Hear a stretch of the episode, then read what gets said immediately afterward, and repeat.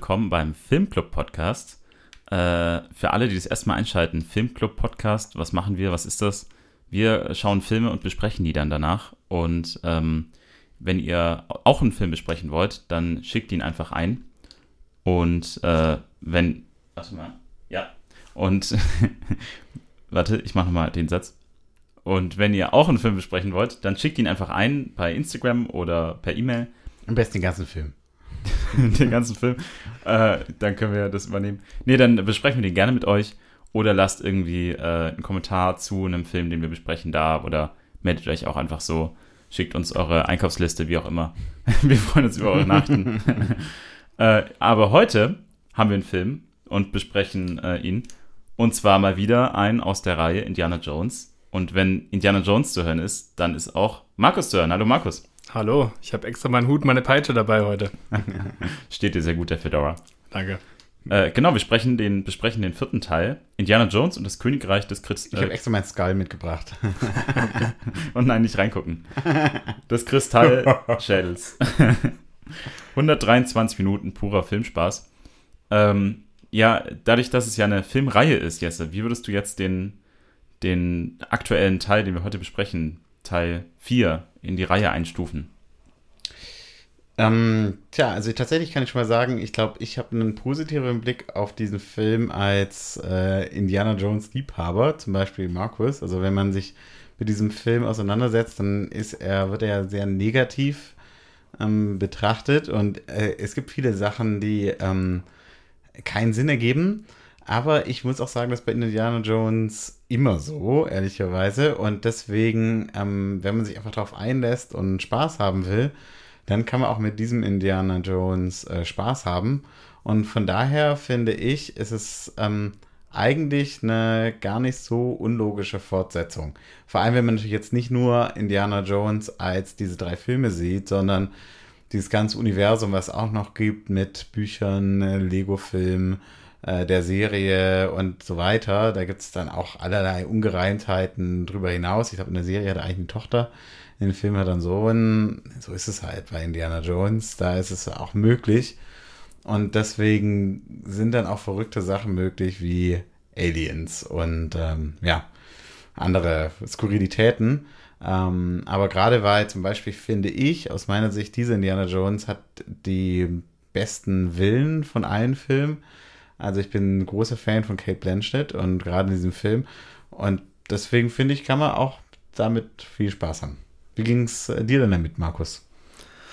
Ähm, ja, ich würde sagen, der Film ist, ähm, wie heißt es so schön, sehr gut gealtert. Also das spiegelt sich, glaube ich, auch in den Kritiken wieder. Als der Film neu im Kino war, waren die Kritiken, glaube ich, anfangs erst recht positiv. Ja. Das ist dann langsam so ins sehr, sehr Negative abgedriftet. Und ich muss auch sagen, wir hatten es halt so vorhin schon mal ein bisschen drüber gesprochen haben. Ähm, also ich finde, als der Trailer rauskam und ähm, es eben feststand, es gibt endlich, muss man ja sagen, eine Fortsetzung von Indiana Jones, war ich super happy, weil ich ein riesiger Indiana Jones-Fan bin. Der Trailer war irgendwie auch schon vielversprechend. Da sind wir natürlich ins Kino gegangen, voller Vorfreude. Ähm, dann so die erste Stunde, würde ich sagen. Also ja, richtig geil, alter Indiana Jones-Flair. Und dann war so der, ja, Knick, sagen wir so eine leichte Delle, war dann so, ja, okay, dann kam dieser Schädel, okay. Und dann kam Aliens, war so, hä, Aliens, unlogisch, aber wie du gerade eben auch schon sagtest, wenn man es genau nimmt, bei Indiana Jones ist sehr, sehr vieles unlogisch. Ja. Und auch einfach faktisch falsch. Und ich muss sagen, am Anfang war ich dann irgendwie ein bisschen von dem, ich sag mal, Plot-Twist mit den Aliens enttäuscht. Hätte man vielleicht irgendwie anders lösen können. Ähm, aber mit Abstand jetzt, je öfter ich den Film gesehen habe, desto mehr bin ich eigentlich auch ein Fan geworden. Das ist immer noch nicht mein Favorite aus der Reihe, aber ich muss sagen, man kann ihn gut angucken und er ist wirklich sehr unterhaltsam. Man muss sich eben drauf einlassen können. Und es geht ein bisschen in eine andere Richtung. Ich meine, das hat auch George Lucas war es, glaube ich, gesagt, dass er die, die Beispiele, die dem Film zugrunde liegen, das war mehr so an den, ja, ich weiß nicht, wie man jetzt sagen kann, das wurde am, am Trash-Kino orientiert, aber mehr ja. so diese, diese B-Movies haben sie da mehr versucht reinzubringen. Und das merkt man eben auch in diesen Alien-Geschichten. Das sind also die B-Movies der 1950er Jahre, die dem zugrunde gelegt wurden. Was genau. ich ein bisschen, äh, also ich, äh, das habe ich auch gehört, aber was ich ähm, schade fand, war ein bisschen, warum nicht einfach dann ein richtiges B-Movie machen? Weil ich muss sagen, ich finde diese B-Movies, äh, bei uns gibt es so ein kommunales Kino, ich wohne in Nürnberg, kann ich wirklich empfehlen und da zeigen die solche B-Movies manchmal und ich finde, die haben was. Das kann total äh, unterhaltsam sein. Und ähm, da dachte ich lieber nochmal drei Indiana Jones, wo die einfach nur Harrison Ford reinpacken und dann aber ganz kleines Budget und halt tatsächlich so ein echtes B-Movie draus machen, hätte ich richtig gefeiert. Also das ist, glaube ich, so ein bisschen, ähm, die Idee ist eigentlich gar nicht so verkehrt, aber man lässt sich nicht komplett drauf ein. Das Gefühlt erst in der zweiten Hälfte, Ja. finde ich. Am Anfang ist es ja auch, also vom Budget her, war ja auch ein Riesenbudget. Wahrscheinlich, was hat der gekostet? Hast du es vorhin gesagt, 130 Millionen oder sowas? Produktionskosten? billig geschenkt. Geschenkt, ja, also, also das merkt man schon. Ich meine, obwohl die Drehorte dieses Jahr, dieses Mal war ja wirklich fast ausschließlich auf die USA beschränkt waren, wenn man noch Hawaii dazu nimmt und ich glaube in Brasilien, da wurden die Szenen mit den Wasserfällen gedreht. Also die hatten jetzt nicht die riesen Reisekosten, aber dennoch ist halt einfach viel Geld reingeflossen und am Ende ist halt so ein, sag mal, 50-50 Part-Time B-Movie rausgekommen. Das hätte man, wie du schon sagtest, irgendwie komplett durchziehen können. Da wäre erstens der Film nicht so teuer geworden. Und das wäre vielleicht noch ein ganz anderes Look und Feel gewesen. Das wäre wäre einfach cool gewesen, wenn man das wirklich komplett durchgezogen hätte. Ja. Aber ich, ich aber mal so normalerweise, und normalerweise, aber ganz oft gehen wir so, wenn wir Film besprechen, zuerst über die verschiedenen schauspielerischen Leistungen so durchgehen. Wer, wer sind eigentlich diese Charaktere? Würde ich gerne mit euch auch ein bisschen machen, weil wir wieder ganz viele neue Personen kennenlernen. Aber so eine richtig schlechte schauspielerische Leistung, würde ich sagen, war eigentlich nicht dabei. Also es ist, äh, ich finde, Harrison Ford äh, ist voll da. Man merkt ihm auch gar nicht so krass an, dass er jetzt irgendwie 20 Jahre älter ist. Anscheinend, wenn ich hier, sorry, kurz reingrätschen darf, war er auch dreimal, äh, drei Stunden täglich im Fitnessstudio und das hat ihm wohl das Outfit aus Teil 3 hat ihm wohl immer noch gepasst. Also Wow. da muss man halt auch Respekt zollen, wie sich Harrison Ford da in Form gehalten hat. Das ist ja schon eine gewisse Zeitspanne dazwischen. Das ist krass. Ja. Ja, das ist total krass, ja. Ist ein Commitment auf jeden Fall. Auf jeden Fall. Ja, da, okay, da muss ich vielleicht aus, also wenn du das jetzt so sagst, letzte Folge habe ich gesagt, Harrison Ford äh, verändert sich nicht so krass. Vielleicht muss er sich auch verändert, um, verändern, um in diese äh, Form, die wir kennen, reinzukommen.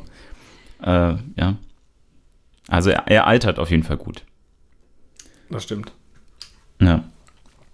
Okay, äh, möchtest du dann auf die Charakter, äh, Charaktere eingehen? Oder? Äh, Ja, also ich meine, vielleicht mal bei diesen neuen Charakteren. Ähm, das, damit hatte ich so ein bisschen Probleme, ähm, so ein bisschen warm zu werden am Anfang mit denen. Ähm, aber eigentlich dachte ich dann auch, das ist eigentlich was, was jeder Indiana Jones-Film macht, dass man plötzlich ein komplett neues Set an Leuten kennenlernt, die leider manchmal ja dann gar nicht wiederkommen. Also ich habe ja ähm, schon angedeutet gehabt bei der Aufnahme vom letzten Film, dass ähm, ich mir natürlich äh, diese Vaterfigur wieder gewünscht hätte. Ich hätte mir auch Short Round wieder gewünscht und so. Und ähm, die einzige Per- Frau, die wir wiederkommen bekommen, ist Marion Mhm. aus dem ersten Teil. Und deswegen würde ich sagen, hat die eine besondere Rolle in diesem Film. Aber fang vielleicht mal mit einer kleinen Rolle an. Ne? Wer ist eigentlich diese Mac? Ja, was ist, äh, was ist das für ein Typ, äh, der jetzt hier wie er eingeführt wird? Da muss, da muss ich anschließen an das, was du gesagt hast, dass du äh, keinen so richtig schlechten Charakter hattest. Ich fand Mac jetzt nicht super tief und äh, irgendwie, wahrscheinlich, ich weiß nicht, äh, also er hat zwar manchmal dem, dem Film irgendwie dem, äh, dem Fortlaufen weitergeholfen, aber er hat mich manchmal irgendwie auch ein bisschen genervt. Also er ist ja, also äh, in der Rolle, er ist in so, so einer Doppelagentrolle und er behauptet er zumindest. Und irgendwie weiß man nie, auf welche Seite er ist. Und ähm, ich weiß nicht, so ein Charakter lebt irgendwie auch davon, dass man weiß, quasi, was er macht oder so. Es ist schon auch ein bisschen überraschender Faktor natürlich mit dabei. Aber ähm, ich weiß nicht, irgendwie ist es Aber- ein bisschen ambivalent. Also ich, ich gebe dir auf der einen Seite recht, ich würde es aber direkt versuchen zu widersprechen. Ähm, und zwar, weil, also was ja total spannend ist, hier zum ersten Mal ist ganz klar, ähm, okay, Indiana Jones, FBI, die kennen sich, ähm, die sind eng verwoben und äh, eben auch dieser Typ da, ja. Ähm, und wir hatten ja schon die ganze Zeit, dass Indiana Jones so ein bisschen der amerikanische James Bond ist. Jetzt wissen wir, er ist tatsächlich äh, wie auch Mitagent. Macht eigentlich bei der Arbeit, die er macht, eigentlich auch total Sinn, dass es wahrscheinlich immer schon so gewesen ist.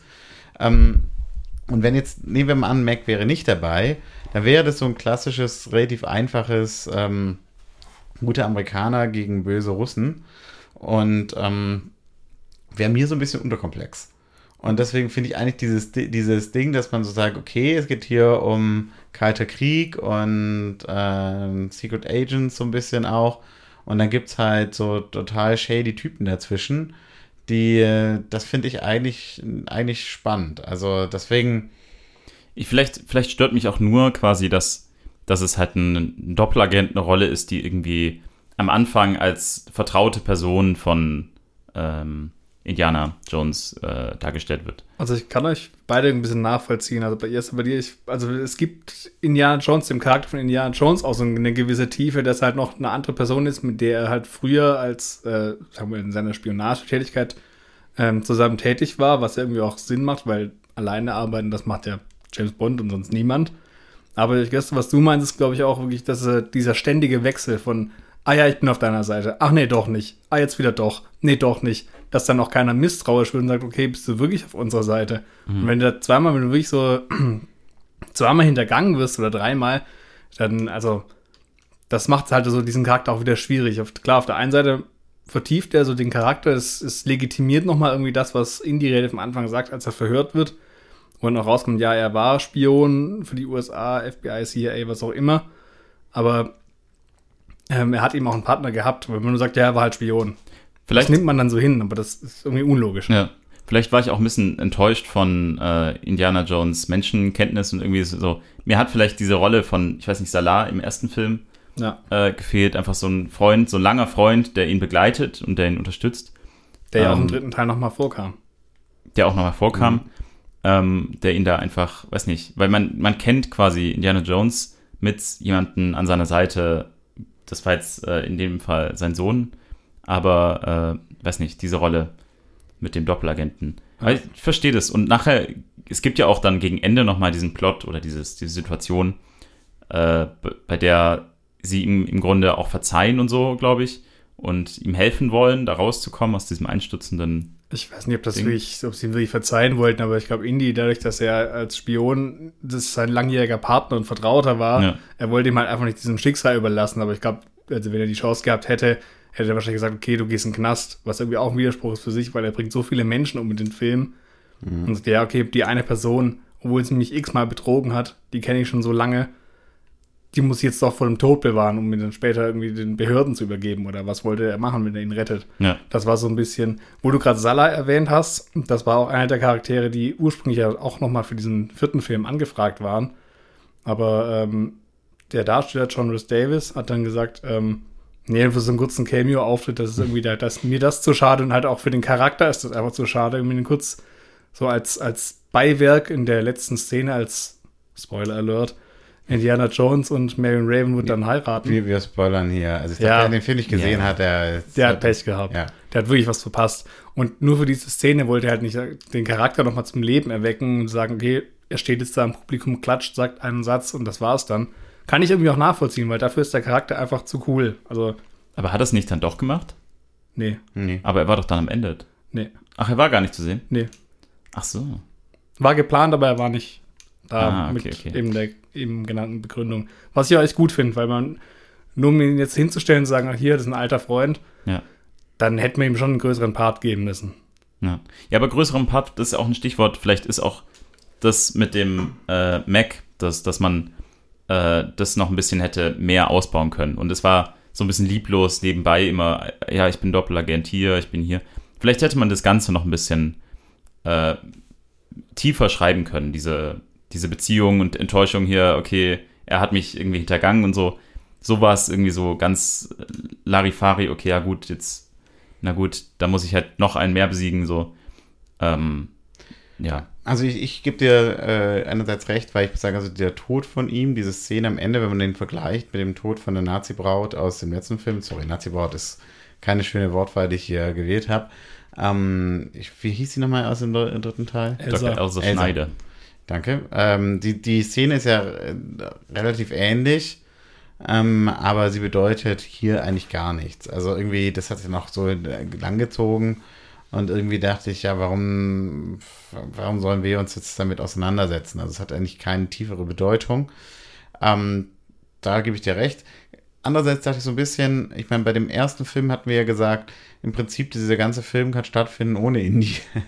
äh, beim zweiten würde ich sagen, äh, ohne Short Round ist Indie auch komplett verloren. Ähm, beim dritten ähm, da macht er schon ein bisschen mehr eigentlich, aber mhm. da hängt auch wirklich viel ab von seinem Vater dann und so. Also ich meine, im Tagebuch. Genau. Also wegen seinem Vater startet der ganze, die ganze Unternehmung ja erst, weil wenn sein Vater nicht verschwunden gewesen wäre oder der gar nicht vorkäme im Film, dann hätte Indy gar keinen Grund gehabt, weil der, der Gral, ja, interessiert ihn eigentlich nicht. Ja. Und wäre ja. gar nicht losgeflogen. Das war gut, dann Filmende. Und hier hat er ein bisschen unzuverlässigere ähm, Helfer, würde ich sagen. Mhm. Und deswegen hat Indie, also ich gebe dir recht, ist jetzt keine so starke Rolle, aber sie unterstreicht eigentlich nochmal Indiana Jones und Harrison Ford, finde ich, hat wirklich eine gute Performance hingelegt. Also mhm. das kommt halt so ein bisschen dazu zustande. Ich glaube, man kann, man, also man hätte viele Sachen besser machen können bei einem Film, das steht völlig außer Frage. Ja. Aber also ich würde dem Film auch keinen Fall 5 von 5 Sternen geben. Ähm, aber ich glaube sagen, so diese, die, die Rolle, wie sie geschrieben ist, ist gar nicht so verkehrt. Was sich überlegen hätte können, finde ich, ist halt ähm, zum Beispiel, ob er entweder vielleicht diese Rolle von Professor Oxley mit dem zusammenlegt, so ein bisschen in einer Persönlichkeit. Oder ob das eine Person ist, die wir schon kennen, die ihm vielleicht wirklich wichtig ist. Und dass es, wenn das sich dann herausstellt, dass es ein Doppelagent ist, dass es dann wirklich richtig wehtut, auch als mhm. Zuschauer. Da muss, man, da muss man den Charakter auch nicht aufbauen. Genau, das wären Davon, so Möglichkeiten ja. gewesen. Ja. Ja. Wobei ich finde, also wir hatten ja auch schon jetzt oft drüber gesprochen, ob sich Indy bzw. Harrison Ford weiterentwickelt. Das ist ja auch das Schöne, wo wir gerade Indys Vater aus Teil 3 angesprochen haben. In die Rolle wird ja Indiana Jones in dem Film auch quasi gerückt. Und das ist auch ganz schön zu sehen, wie sich dann auch diese Beziehung zu seinem Sohn entwickelt. Vor allem auch die Dialoge sind dann ganz anders. Die sind natürlich bei weitem nicht so stark wie in Teil 3, die Dialoge zwischen Vater und Sohn. Aber das ist trotzdem, also ich erinnere mich an eine Szene, da unterhält er sich mit dem jungen Matt, ein weiterer Charakter, der eben neu eingeführt wurde der irgendwie, dann sein, fragt sein er ihn, Sohn? Genau, das weiß er zu dem Zeitpunkt halt noch nicht. Und dann fragt ihn, ja, was willst du denn eigentlich anstellen mit deinem Leben? Man ja gefühlt so, ja, dies und das, auch mal gucken. Ja, lass dir das bloß von niemandem ausreden und geh mal schön auf Reisen, mach, was du willst. Und dann, sobald sie eben rausstellt, dass es sein Sohn ist, meint er nicht, nein, nein, du musst noch die Schule beenden, mhm. du musst noch studieren, du musst noch das und das machen. Dann ist es ihm aber nicht mehr so egal. Da dann merkt man auch die Rolle zwischen, ach ja, das ist halt irgendein Junge, ein Begleiter oder oh, das ist mein Sohn. der macht im Prinzip genau dasselbe, was sein Vater auch gemacht hat. Er ja. hat eigentlich schon so eine Rolle für ihn vorgesehen. Er möchte gerne, dass er so wird wie er, was ja Indys Vater von ihm eigentlich auch wollte. Aber nicht, wenn es sein eigener Sohn ist. Doch, gerade wenn es sein eigener Sohn ist, will er, soll er genauso werden wie er. Ach so. Was der, der, der Henry Jones Senior auch wollte, was eben aber auch nicht so der Fall war. Ja. Ja, ja er wird äh, zu dem Professor, äh, bei dem er dann quasi sagt, nee, nee, äh, findet alles ganz anders statt. Äh, X never marks the spot. Wobei, das ist ja ganz absurd. Das sagt er in Teil 3 ähm, 90 Prozent der, der Archäologenarbeit wird in der Bibliothek erledigt. Und in dem Film rauschen die auf einer wilden Flucht auch. Ich habe ich hab das in einer Audio mitgebracht. Wollen wir es kurz anhören? Ja, bitte. Ich habe ne, also ein, Hast du sie gefunden? Split, split, split, split, split! Going too fast. It's a matter of opinion. Ah!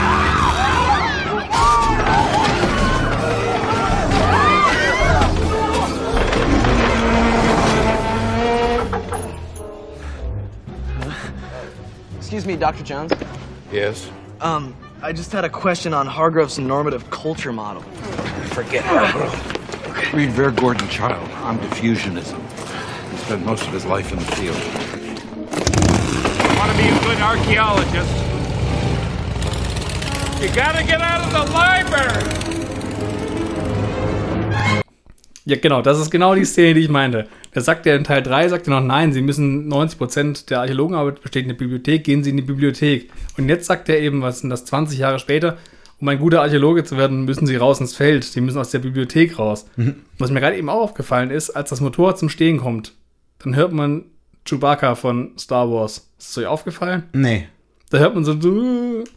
Ach, ich, ich, ich habe eine Frage und zwar, was sind die Star Wars-Referenzen? Das war, glaube ich, eine. Das könnte echt sein, ja. Mhm. Ich hätte es wäre gut, das mir nochmal anzuhören, ehrlich gesagt, aber ja, super.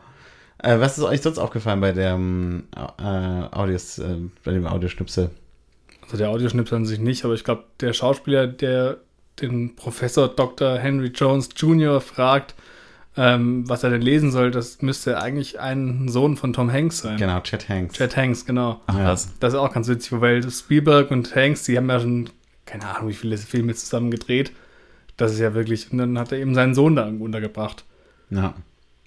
Und äh, ein Ding, das will ich beim letzten Mal auch sagen, und zwar, das ist die Szene, wo wir hier den Wilhelm-Scream Scream Ja, hören. stimmt. Den hören wir in jedem, äh, in, in jedem äh, Film ähm, und hier eben an, an dieser Stelle. Da fährt das auf jemanden zu, der so raus äh, jumpt aus dem Bild. Der gehört ja eigentlich quasi schon zum guten Ton bei jedem Film, der Wilhelm Scream. Ja, genau. Also ohne den geht's nicht. Aber deswegen habe ich die Szene auch reingepackt. Was ich aber ein bisschen, also ich fand diese Motorcycle-Szene wie vielleicht alle Action-Szenen ein bisschen schwächer, weil hier ist es ja einfach echt so, ähm, es fühlt sich so an, als wäre alles genau die gleiche Geschwindigkeit. Also irgendwie, ähm, das ist, äh, und diese, bei- finde ich, äh, bei dieser, bei dieser Szene funktioniert alles so ein bisschen zu gut. Und, äh, und vielleicht liegt es, ich weiß nicht, woran es, also es liegt vielleicht daran, dass ähm, Harrison Ford ein bisschen älter ist, aber auch daran, dass es vielleicht, ähm, dass er nicht so diesen Lied hat, weil sonst hat man bei, bei diesen Indiana Jones-Szenen immer so dieses Gefühl von, es ist ein bisschen chaotisch, er ist ja immer so ein bisschen goofy und so und ein bisschen tollpatschig auch. Und äh, er, hier hängt er eigentlich nur hinten dran. Und das ist alles ein bisschen zuflüssig, fa- fand ich. Ähm, Und hat nicht so diesen Charme, den Action-Szenen bei Indiana Jones haben können. Stimmt, Indy entkommt ja oft auch durch seine, ja, ich will nicht sagen Tollpatschigkeit, aber schon eigentlich mehr durch Glück als Verstand. So wie jetzt auch am Anfang mit der Rakete, da wo er sich da draufsetzt aus Versehen Das und ist dann. auch völlig absurd, diese Szene, diese, diese Raketenantriebstestschlitten oder was ist, wo die dann sich rauskatapultieren. Ja, erstmal löst er das durch Zufall im Kampf aus. Aber wie unlogisch ist das denn bitte? Die halten völlig abrupt an, die beiden bleiben einfach da drauf sitzen und werden nicht nach vorne weggeschleudert. Also das funktioniert, die sind ja nicht mal angeschnallt. Die rang, rangeln da drauf rum, dann werden sie rausgeschossen, gut, werden dann gegen die Rückwand gepresst, was ja noch durchaus realistisch erscheint. Er ist ja kein Physiker. Ja, deswegen gilt für ihn die Physik nicht. Und dann halten sie abrupt an und beide bleiben einfach auf dem Schlitten sitzen. Ich weiß gar nicht, wie schnell, also so ein Raketenantrieb ist ja, der beschleunigt schon recht gut, glaube ich, so ein paar. Wie, da hast du G, jetzt nicht Wie ausgerechnet, bitte? Was ist los, Markus? wie viel Benzin Ja, er den, den verbraucht. Spritverbrauch, nee.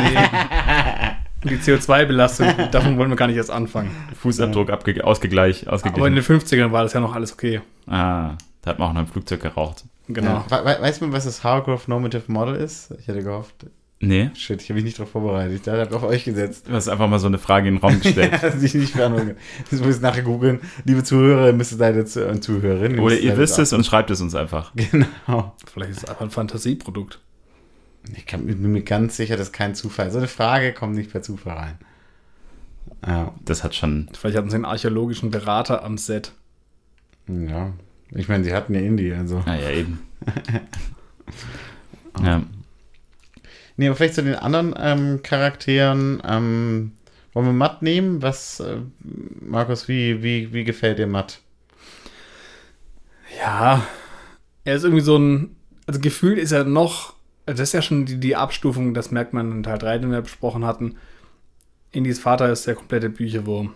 Dann geht die Evolution weiter, quasi Indy, der ist schon auch belesen, aber schon auch sehr draufgängerisch. Und Matt, der sich als seinen Sohn rausstellt, ist ja eigentlich nur quasi der pure Draufgänger, der mit dem Motorrad durch die Bücherei heizt. Gut, das, wie wird dann der Sohn von Matt? das will man gar nicht wissen.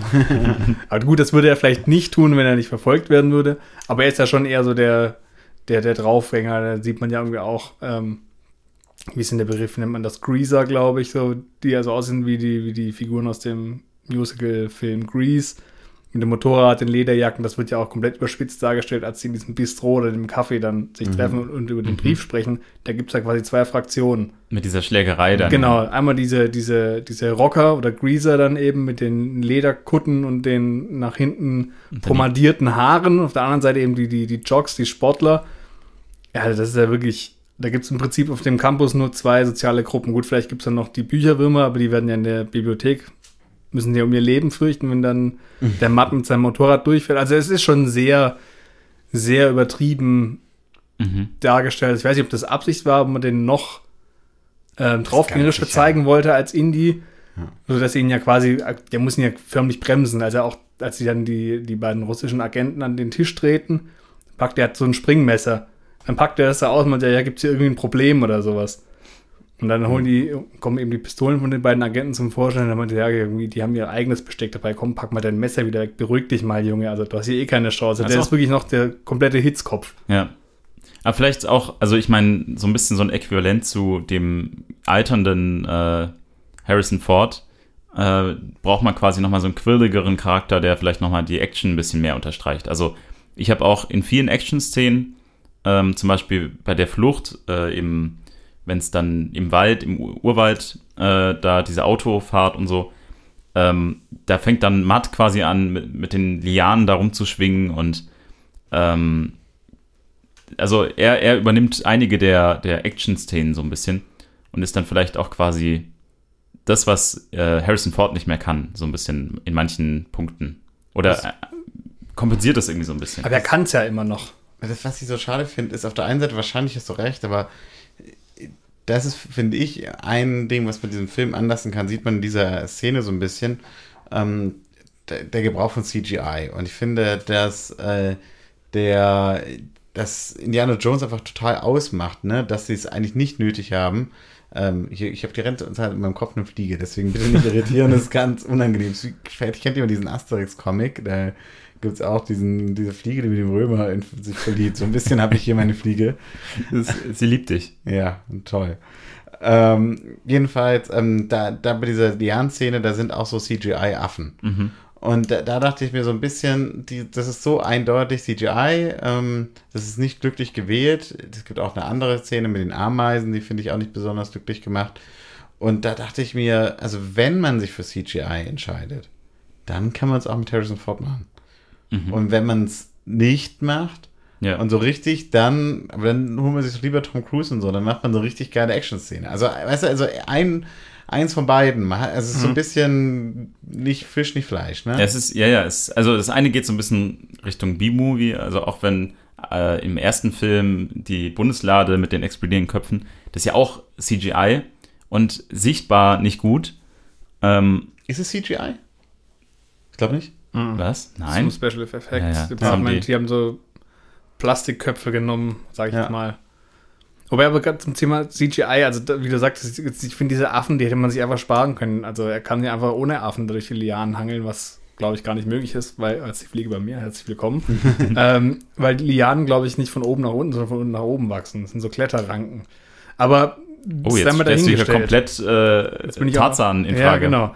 Nee, was ja auch ganz am Anfang ist ja auch, das geht ja eigentlich schon mit diesem CGI Erdmännchen oder Präriehund Ja. oder Prairie Dog oder wie das im Englischen geht es ja schon los. Man sieht dieses ikonische Paramount Berg Logo und das geht ja in jedem Film eigentlich in einen richtigen Berg Ja. über. Und das ganz am Anfang, da geht es in so einen Hügel, das ist die, diese Behausung von diesem, diesem Präriehund geht das über. Und der ist so eindeutig, weil das so ein Close-Up einfach ist, so eindeutig CGI animiert.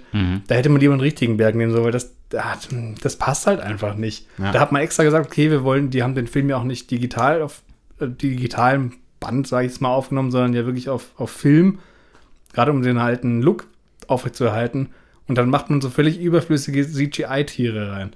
Also Das, das ich glaube, dass es von ganz. George Lucas kam, so diese, äh, dass der einfach gerade in dem Modus war. Äh, CGI muss rein, kann gut. Ist auch von Star Wars natürlich, äh, also dass es einfach weitergemacht hat, so ein bisschen. Ähm, ja. Ja, wenn du es schon reinmachst, dann finde ich, dann musst du es schon auch. Gut, das lässt sich jetzt wahrscheinlich einfach sagen, man stand heute, der Film ist ja auch schon wieder ein paar Jahre alt, aber dann musst du es schon auch wirklich gut machen, dass es wirklich halt auch gut aussieht und dass es nicht wirklich so offensichtlich CGI ist.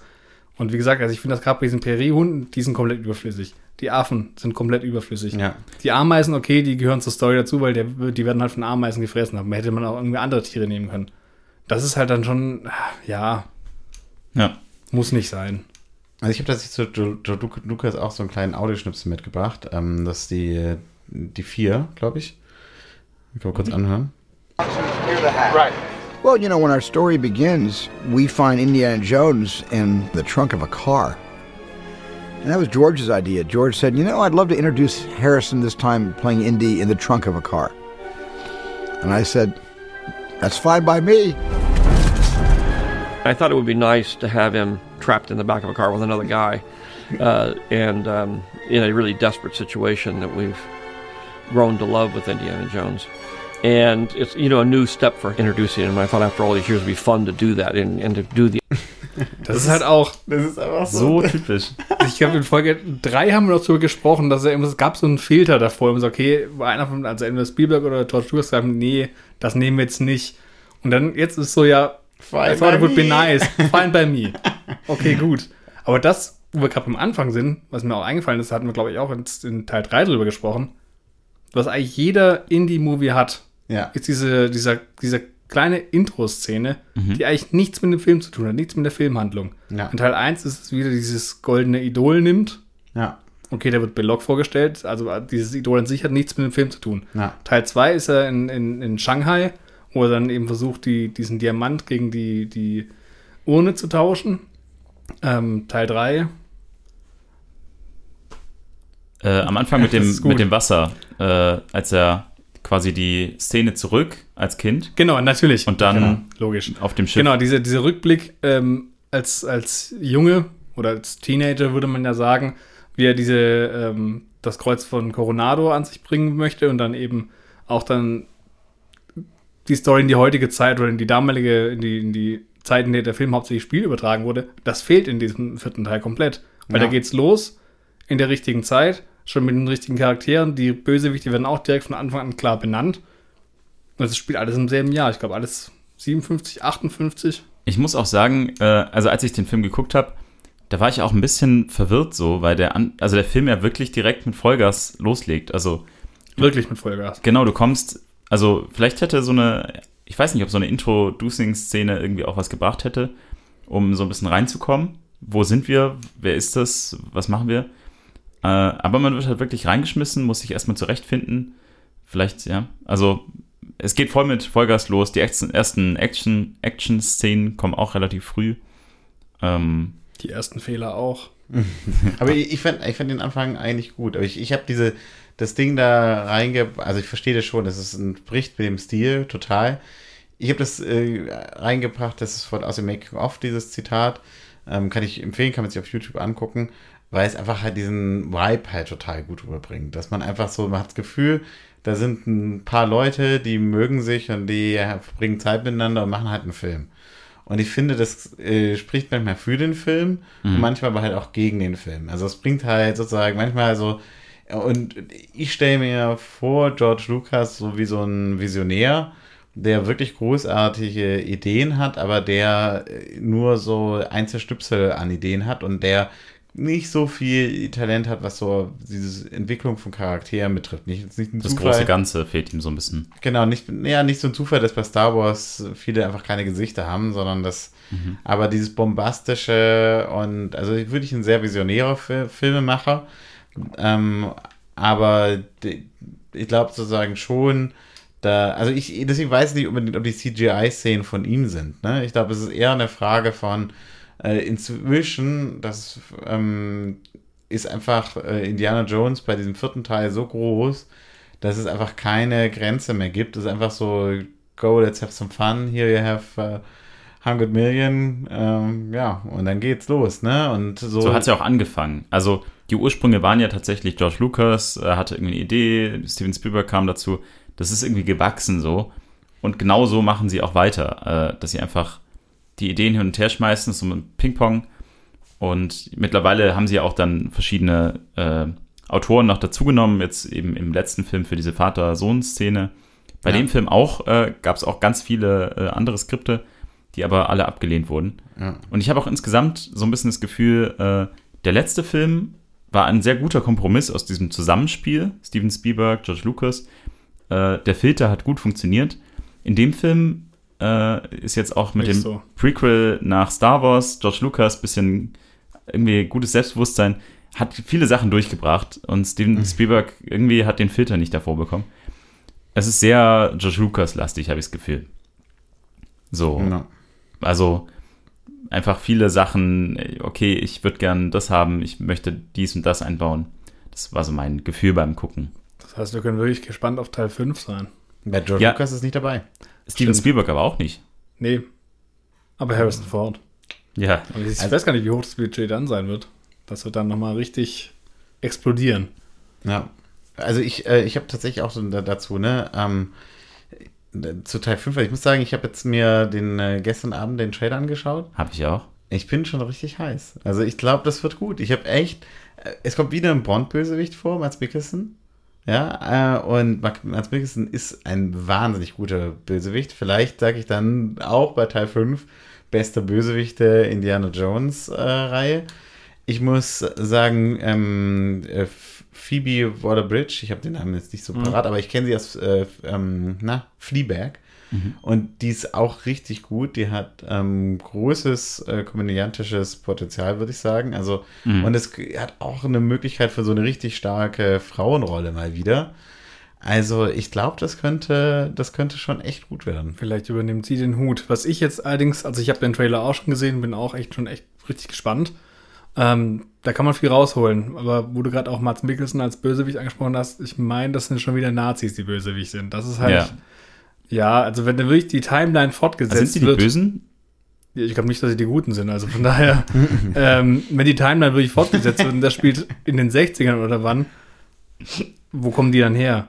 Also, naja, gut, die Nazis ist immer noch ein Problem. Also ja, aber die laufen im Trailer ja wirklich mit Uniform rum. Also Ja. ich würde es heute eher nicht mehr sehen. Ich weiß nicht, ob irgendwie geheimen Conventions da haben und das geht jetzt hier auch zu weit. Kann, kann ich den Podcast empfehlen, den wir zu Nazis on the Moon aufgenommen haben? aber ja. aber das ist halt sowas, ja, da hätte man doch was anderes nehmen können. Ich meine, gut, in dem vierten Teil sind jetzt die Russen, hat gepasst, weil das spielt in den 50ern, Kalter Krieg, okay, bin ich fein mit. Aber man hätte auch, man muss da nicht immer irgendwie, also natürlich soll alles ein bisschen einen historischen Hintergrund haben. Das haben die Filme ja auch mit der Bundeslade oder jetzt dann auch in den 50ern ähm, mit dem Kristallschädel, die, diese, diese kunstvoll geschnitzten Kristallschädel gibt es ja auch wirklich. Aber kann man da nicht irgendwie eine fiktive äh, Geheimorganisation nehmen? Das gibt, wird ja so oft gemacht. Man muss sich beispielsweise nur Spectre angucken. Also ich finde auch, äh, die Bösewichte sollten Amerikaner sein. Das wäre doch mal.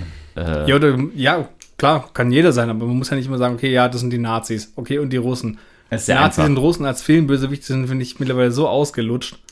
Also ich finde, ich, also ich würde nicht, ich würde es nicht so früh aufschreiben. Ich würde sagen, es gibt immer noch äh, großes Problem mit Nazis überall, von daher Nazis auf die Fresse schlagen, all times, works immer. I Ja. don't like these guys. Nazis, I hate these guys. these guys. Ja, aber ähm, funktioniert immer. Äh, ansonsten ist vielleicht Indie auch wieder so ein bisschen aktu aktueller, ne? Also von daher, es gibt auch in Deutschland äh, Diskussionen darüber, Raubkunst zurückzugeben. Von daher, boah, wer weiß. Man darf gespannt sein. Die Frage, die ich, die ich äh, zum fünften stellen werde, das könnte ich schon darauf vorbereiten. Gehört Indie ins Museum? Oh. Boom. Mic drop. Mike Drop. Nein, das nee, bitte bitte nicht. Ja, ja. Aber, ui, ich übersteuere ein bisschen, habe ich das Gefühl. ja. Oh, du, du leidest schon. Ähm, ja. Aber die Charaktere waren wir noch gar nicht komplett durch, oder? Genau, Also aber können wir gerne weitermachen. Was denkst du zu Matt, Gösta? Äh, zu Matt, ja, ganz ähnlich, ganz ähnlich wie Markus. Also zum einen muss ich sagen, Matt und Mack, äh, nicht einfach äh, vom, von der er Namengebung. Äh, schwierig, so, wenn man drüber redet. Matt ist der Sohn, Mack ist der Überläufer. Damit wir das einmal geklärt haben. Ähm, und Matt, ja, Und Indie und Irina. ja, äh, wer ist Indie nochmal? who's, who's Indie? ähm, ja, genau. Und Der Hund, genau. Nee, und Matt, ja, also ähm, letztlich, ich fand es irgendwie, äh, es war absehbar, dass es sein Sohn ist und äh, das ist so ganz interessant gemacht mit diesem, quasi wie er zu ihm redet, als er weiß, dass, sein, dass es sein Sohn ist und wenn er als er es nicht weiß, dass er so ein bisschen da so seine Meinung ändert. ist auch so ein bisschen typisch Indie einfach. Ähm, ich weiß nicht, ob, ob mir die, ob die zusammengepasst haben, ob das genug war für mich, so die Charakter, Charaktere zusammen. Also, Das ist so vielleicht auch das, was ich vorhin meinte. Man merkt schon, dass die Dialoge halt einfach nicht so stark sind wie die zwischen Indy und seinem Vater, weil die halt auch extra keinen kein, kein extra ähm, Screenwriter dafür hatten. ja. Ähm, ja, Also ich ähm, stelle mal eine Hypothese, ich glaube, sie hatten vielleicht auch nicht so einen starken Schauspieler. Also es liegt nicht nur an den Dialogen. Weil das ist möglich. Wobei der, glaube ich, wirklich erste Wahl war von Spielberg. Ja, also ich muss sagen, wir, wir haben gestern festgestellt, dass unser Podcast bei Apple Podcast als obszön gerankt wird und Shia LaBeouf kann jetzt hier einfach auf on Tape sagen, finde ich, ist ein Arschloch. Von daher, ich, ho ich hoffe, er kommt nicht zurück, ehrlich gesagt. Nee, kann ich mir nicht vorstellen. Ja, Ich also- glaube, der hat auch in, der, in irgendeinem Interview nach dem Film ziemlich über den Film und die Produktion hergezogen. Ich glaube, der ist.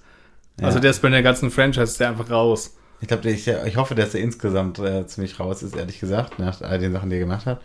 Aber ähm, ich äh, dachte so ein bisschen, eigentlich die Dynamik ist relativ ähnlich wie beim dritten, dass andauernd Vater und Sohn versuchen, ernsthafte Unterhaltungen zu haben, aber andauernd irgendwie gecaptured werden und irgendwelche Probleme haben. Das ist genau das gleiche wie beim dritten. Ne? Ähm, und es gibt wenige Momente, wo die ernsthaft mal, mal reden können. Aber ich finde halt, also äh, was Shia LaBeouf auch gar nicht so rüberbringt, ist so eine gewisse Form von Selbstironie über sich selber irgendwie. Äh, ja, und- Sean Connery hat das einfach andauernd. Der nimmt sich in keiner Phase diesen Film komplett selber hundertprozentig ernst. Das war, glaube ich, auch eine, eine Forderung von ihm an die Drehbuchautoren, weil er ja schon im fortgeschrittenen Alter war beim Dreh, ich glaube 64, als sie angefangen haben zu drehen.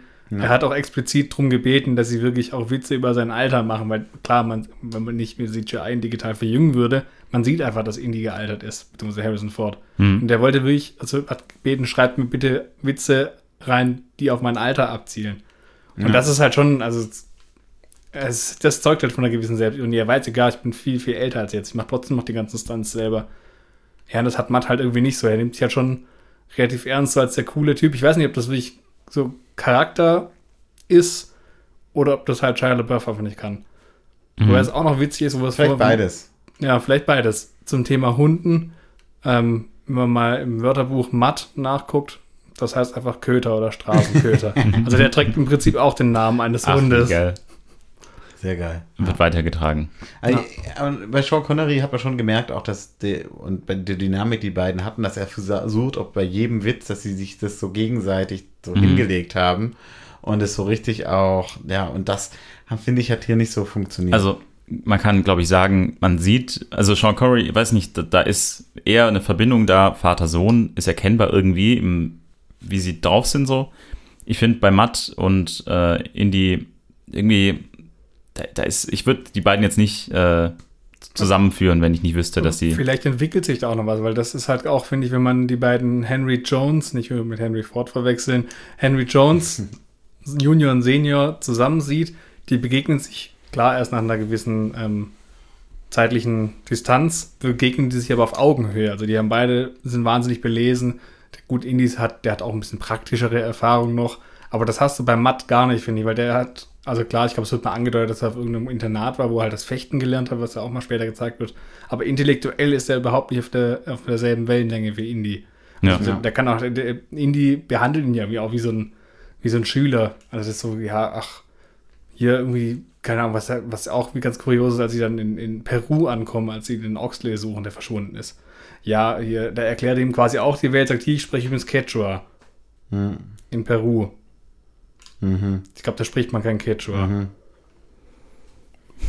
Nee, doch wie war das denn? Nee, er hat. Nee, stimmt, dann fragt er, ja, cool, Sie sprechen Quechua. Wo, ähm, woher können Sie denn das? Ja, ich bin mit Pancho Villa unterwegs gewesen. Doch, Peru ist. Quechua. Dann sagt er, ich bin mit Pancho Villa unterwegs gewesen. Ja, Pancho Villa war Mexikaner. Ja. So rum war es. Und der hat höchstwahrscheinlich Spanisch gesprochen oder im spanischen Dialekt. Wie soll er denn bei einem Mexikaner Quechua gelernt haben? Ja. So rum war es. Ich, ich, fürchte so ein bisschen, dass es könnte auch Eis sein. Äh, ich möchte jetzt nicht weiter sagen, vielleicht am Ende geht das auch irgendwie.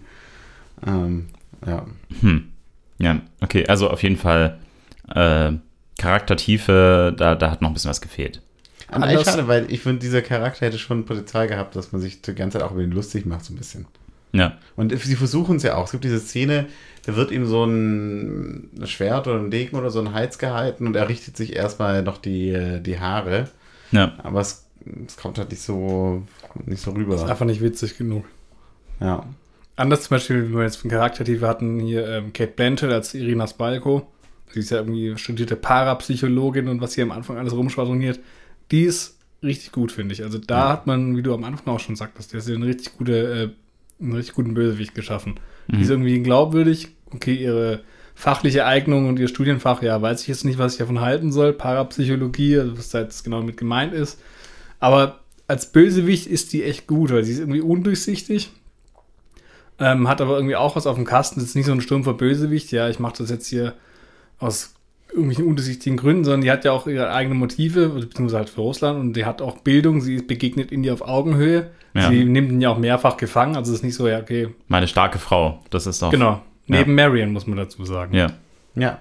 Ja, und also ich, es gibt so einen, einen Film mit Kate Blanchett, ich Manifesto heißt der. Äh, da spielt sie alle Rollen selber. Ist einfach auch eine großartige Schauspielerin. Ne? Also ein bisschen, wir hatten es bei dem letzten Teil so ein bisschen, dass Indiana äh, Harrison Ford immer sich selber spielt und Kate Blanchett ist so das absolute Gegenteil davon. Ne? Mhm. Also die kann wirklich in alle möglichen Rollen schlüpfen, tut sich irgendwie einen Akzent äh, drauf schaffen. Mhm. Und äh, die ist so unsüchtig, dass man, wie du gesagt hast, aber das manchmal wird ja so ein bisschen angedeutet, ob sie irgendwelche übernatürlichen Kräfte hat oder so. Man weiß es aber eigentlich nie. Also es wird eigentlich nur so ein bisschen damit gespielt, dass sie irgendwie eine, krass ist, aber mehr weiß man nicht. Und ähm, am Ende diese Szene, wo dann, ich glaube, ihr Kopf auch explodiert, da bin ich mir jetzt gerade nicht sicher. Aber Ich glaube, sie verbrennt einfach, ob des schieren Wissens, dass ihr I want to know, I want ja, to know. everything. Ja, und das ist äh, so gut, weil das halt auch so ein bisschen an dieses Kernding von Indiana Jones anspielt, dieses äh, Spannung zwischen ähm, irgendwelchen mystischen Objekten und Wissenschaft und das in, in, in beiden Welten ja irgendwie so zurecht ist und sie passt da auch perfekt rein. Also sie ist eigentlich Sie schlägt die Brücke da, da ganz gut. ja, man könnte sich vorstellen, dass äh, das eigentlich auch Indiana Jones genauso passieren könnte. Aber das ist ja auch wieder ganz schön. Man hat ja auch gerade in der letzten Szene in Eldorado, Schrägstrich Akator, wo dann auch Mac eigentlich noch gerettet werden soll. Der ist ja auch, sag mal, der ja, Nebenantagonist. Der ist ja das krasse Gegenteil. Der ist ja nur auf das Gold aus. Ich glaube, er stirbt auch dabei beim Versuch, irgendwie noch Gold sich einzustecken. Und, und die ähm, Irina Spalko, die ist ja wirklich, sie sagt ja auch, ich will alles wissen. Die ist nur auf das Wissen aus. Das Gold ist ja im Prinzip völlig egal. Also ich glaube, man, man kann zusammenfassen, bei Indiana Jones alle Bösewichte äh, sterben bei dem Versuch, irgendwie das zu bekommen, was sie wollen, äh, Nur in den weil sie es zu sehr wollen. Man soll nicht gierig sein. Ja, das ist so Ja. gutes Herz. Das ist irgendwie so die Message. Ja. Ist auch, äh, wie viel Spaß muss eigentlich der Schauspieler von Oxley gehabt haben? also, Leider glaube ich nicht so viel, oder? weiß nicht, also du durchgängig so, John Hurt eigentlich ein richtig geiler Schauspieler, ne? Das finde ich halt auch krass, dass der sagt, okay, hier, du hast die Rolle bei Indiana Jones. Ach schön, wen, wen spiele ich denn? Ja, du bist so ein geistverwirrter Die ganze Zeit Mann, drauf. der eigentlich die ganze Zeit, er dachte, diese, das, was ist das, dieses Instrument, diese, diese Röhre, wo er dann so rumwedelt und dann Töne rauskommen, wo er denkt, ja, und dann diese Lumpen gekleidete, er redet ja auch völlig wirr. ja. Und das ist halt echt, und nur am Ende, ich glaube, relativ am Ende, als es dann schon alles aufgeklärt ist, die Bösewichte alle besiegt sind, da ist er dann wieder völlig klar im Kopf und da spricht er dann auch völlig normal und in der Abschlussszene bei der Hochzeit. Aber sonst ist er wirklich den ganzen Film drüber Eigentlich völlig komplett daneben. benebelt, ja. Aber der, an dem muss ich denken, als gesagt, es gibt eigentlich sehr viele gute schauspielerische Leistungen. Ehrlich gesagt, jetzt es vielleicht ein bisschen zurücknehmen, weil Shia LaBeouf war vielleicht dann auch nicht so top of his game. Aber, ähm, oder vielleicht war er doch, aber das reicht halt nicht. Aber ähm, es war eher so, dass äh, ich hier dachte, ich, das ist so wahnsinnig schwierig. Stell, versucht mal so ein bisschen verwirrt zu spielen äh, und das halt glaubhaft rüber zu Genau, das darf ja auch nicht irgendwie doof rüberkommen oder irgendwie. Das kann Also- voll einfach total lächerlich sein. Und das, das Ja. über so einen langen Zeitraum, so viele Szenen, das glaubhaft zu machen, aber dann auch wieder glaubhaft normal sein zu können. Hey, das ist. Aber da, da, da gibt es auch so eine richtig schöne Szene mit, mit, mit Oxley. Da sind die mal wieder auf der Flucht vor den russischen Bösewichten im Dschungel. Und dann fallen, ich glaube, Marion und Indy in diese Treibsandgrube. Und dann wird ja, ähm, und, und ähm, Oxley und Matt eben nicht. Und sie schicken Oxley los, ja, du musst irgendwie Hilfe suchen. Matt steht auch am Rand, versucht irgendwie ein Seil oder sowas, und dann holt er eine Schlange. Ja, Marion hat natürlich keine Angst vor Schlangen, greift danach. Indy steckt im Treibsand, hier, greift die Schlange. Nein. Ich hasse Schlangen. Sagt, greif nach dem Seil. Dann sagen die, greif nach dem Seil, er macht die Augen zu und greift danach. Zwei Sekunden später kommt Oxley um die Ecke und er stammelt irgendwie sowas, Hilfe, und hat einfach die Russen mitgebracht. Also das war auch so ein, so ein, also irgendwie auch ein bisschen lustig, aber so ein trauriger Versuch, irgendwie da so ein bisschen Tiefe einzubringen. Ja, okay, er hat Angst vor Schlangen und so. Das sind halt viele einfach ganz, ganz viele Referenzen auf die alten Filme drin. Das ist vielleicht auch das, was, obwohl er was 20, 25 Jahre älter ist, äh, der also später gedreht wurde, was halt irgendwie auch wieder den Film für, ich sag mal, Indie-Liebhaber sehenswert macht, dass da so viele Kleinigkeiten drin sind. Das ganz am Anfang geht's ja schon los, also nach dieser ganzen ominösen Area 51-Geschichte, als Indy wieder in der Uni ist. Dann sieht man auch ein Bild von, von Henry Jones Senior und von, von Marcus Brody bei sich auf dem Schreibtisch stehen. Und Marcus Brody war irgendwie auch der langjährige Dekan von der, von der Fakultät, hat auch eine eigene Statue. Und das sind ja auch nochmal diese ganzen, ja, diese, diese ganzen Referenzen auf die alten Filme. Das fand ich eigentlich ganz schön. Ja. Mhm. Aber vielleicht äh, hätte man noch ein bisschen mehr Neues dazu streuen können. Also, Aber ich weiß nicht, ob der dann so gut funktioniert, aber ich glaube, man guckt das halt schon als eingefleischter Indie-Fan gerne, weil man hat, okay, cool, das sind noch so ein paar Links zu den alten Filmen, wenn du komplett alles neu machst, du hast ja jetzt schon neue Charaktere in Haufen. Ja. Also es gibt ja eigentlich nur noch Indie. Und halt Marcus und sein Vater, ja, die sind kurz nacheinander verstorben. Ähm, die sind halt einmal zu sehen. Also Ja. es ist, natürlich macht es auch Sinn, weil das spielt einfach auch 20 Jahre später, aber diese, diese, ja, es war, glaube ich, schon so auch von den, von den Produzenten vielleicht so ein Ausloten, funktioniert so ein Film ja überhaupt noch, weil so Abenteuerfilme sind ja heutzutage nicht mehr so groß in Mode. Also ich, ich dachte, ich bin so hin und her, weil, also ich dachte, dass auch dieser neue Dekan, der hätte ja, ist ja im Prinzip, als hätte der auch das Caster gemacht für das, es gibt nur eine Art von Dekan. Also es sind natürlich alte weiße Männer und die sind alle äh, ein bisschen tatrig und irgendwie liebenswert und alle genau gleich. Also das ist eigentlich spielt der neue Dekan Marcus.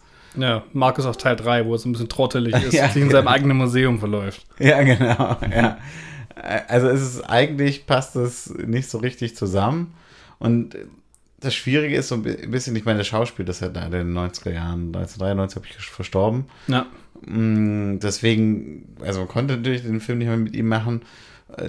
Das Ding ist, diese Szene, wo er dann irgendwie entlassen wird und so, also dadurch, dass die ihn wieder da auch dafür einen neuen Charakter, der eigentlich genau der gleiche Charakter ist, einführen, äh, wirkt das jetzt nicht so schwer. Also wenn Markus die gleiche, genau das gleiche, der gleiche Film mit Markus wäre wahrscheinlich, hätte sich viel besser angefühlt und das merkt man halt, man kann das nicht ersetzen einfach. Ja, weil die auch viel länger sich dann kennen und das natürlich, sag mal, die sind ja auch befreundet, nicht nur, Ja. die kennen sich ja nicht nur beruflich, wenn du dann deinen langjährigen Freund irgendwie nach x Jahren auf der Stelle entlassen musst, das ist dann nochmal eine ganz andere Tiefe, als wenn ja, okay, der Charakter ist neu.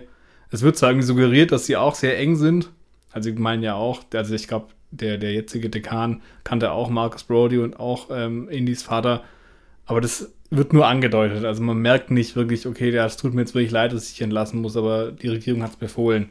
Ja. Ja, dann damit hat sich dann erledigt. Okay, dann fahre ich jetzt weg. Tschüss. No, ja, das stimmt. Das ist irgendwie ein bisschen, ein bisschen oversimplified, ja. ja hab, habt ihr noch was zu ähm, Professor Oxley? nee, also so viel gab es, glaube ich, jetzt nicht. Aber Was ich mich noch irritiert ist, also ganz am Ende, als er wieder, sagen wir mal, klar im Kopf ist, da meint er irgendwie, Indy sagt irgendwas zu, zu Matt, ja, beendet den Satz mit Junior und dann entgegnet irgendwie Matt, ja, ja, okay, alles klar, Dad. Und Oxy sitzt dann da so, haha, Dad. Dad? also er, er weiß nicht, stimmt. das ist der Vater. Das, das wundert mich ein bisschen, weil er ist ja auch sehr eng mit Marion Ravenwood befreundet. Hat die sie, scheint nicht so viel zu reden. hat sie ihm nie erzählt, dass das Kind von Indy ist und hat sie auch nie versucht, irgendwie Indy zu kontaktieren oder Aber ganz kurz, wusste er selber eigentlich, dass er der Sohn ist?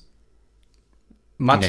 Nee, Nee. ich glaube nicht. Aber also als Marion Ravenwood, klar, vielleicht erzählst du deinem Sohn das nicht, okay, du bist ja der Sohn von irgendeinem komischen Abenteuer, mit dem ich mal was vor 20 Jahren hatte oder wie alt Matt in dem Film ist.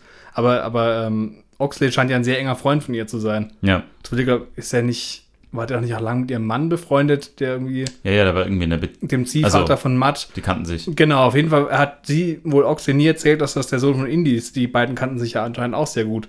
Ja. Also, weil er ist ja sehr überrascht. Und ich glaube nicht, dass er durch die ähm, geistige Verwirrung, die er durch den Schädel erlitten hat, eine Amnesie bekommen hat. Tja, das ist ähm, ein guter Punkt, da können wir mal nachgehen. Aber mal also, ausprobieren. was ich inhaltlich äh, fand ich Oxley irgendwie hat so ein bisschen die äh, Rolle von dem Vater eingenommen mit dem Tagebuch, dass er quasi die, die geistige Arbeit so ein bisschen geliefert hat, hier Tipps und Hinweise und dem sind die dann nachgegangen. Also es war ja ganz ähnlich. Okay, er ist verschwunden, wo ist er? Er hat irgendwie hier was hingemalt. Okay, was heißt das? Dass man dem so hinterherjagt. Ähm, also das war ja ganz ähnlich eigentlich. Ja. Ja, das ist ein guter Punkt. Ja. Ähm, wie steht ihr zu dem Comeback von Mar Marion, Finde ich gut. Karen Allen? Was meinst du? Also ich fand's cool damals. Sie waren wieder so aufgetaucht und ach, okay, das ist wirklich, das war eine, eine Hommage, das ist ja keine kleine, kein kleiner Verweis, das ist ja schon ein richtig dickes Ding. Also ich meine, sie auf einmal wieder auch da auftaucht, man kennt die aus Teil 1. Man, also entweder mochte man sie nicht äh, damals oder man mochte sie nicht. Ich fand sie cool, weil sie halt irgendwie auch eine starke Hast du gesagt, Frau- entweder man mochte sie nicht oder man mochte sie nicht? Ja, also entweder- von beiden, man muss sich entscheiden. genau. Entweder man mochte den Charakter oder man mochte ihn eben nicht. Also ich fand den super damals, weil sie ist halt nicht so eine, äh, wie heißt du schön, Damsel in Distress. Also, sondern sie hat halt wirklich, sie ist tough. Sie hat selber irgendwie auch eine eigene Meinung, wird zwar trotzdem irgendwie von Indie irgendwie, ja, ach, weißt du was, ich lasse dich doch gefesselt hier drin, sonst fällt es ja auf. Okay, ja, hätte sie auch mitnehmen können. Aber sie ist halt irgendwie, ja, sie kommt halt gut alleine klar. Das finde ich immer ganz schön in dem Film, dass es nicht so wie, wie beim Teil 2. Willy, die kommt ja ohne Indie überhaupt nicht klar. Ja. Und sie ist einfach nur richtig nervtötend, nervtötender Charakter. Und Marion wieder zurückzubringen, das fand ich schon einen coolen Move. Also es hat auch Spaß gemacht. Und auch diese Dynamik zwischen den beiden, als sie im Dschungel dann auf den Ekel fahren, haben die ja so einen richtig dicken Zoff dann auch. Irgendwie, ja, du hast dich ja nie gemeldet, das hat dich auch nie interessiert. Mhm. Die uns irgendwie sich auch so vorstellen würde, wie es halt wirklich auch ablaufen könnte. Und worauf sie ihn dann irgendwie von diesem russischen Handlanger gefesselt werden, weil er einfach die Schnauze voll hat, sich dauernd dieses, dieses Theater anzuhören. Also ich fand's cool, dass die die zurückgebracht haben. Auch dann, äh, als äh, quasi Matt fragt, äh, hat er einen Plan und sie dann sagt, äh, nee, ich glaube, er hat keinen Plan oder sowas.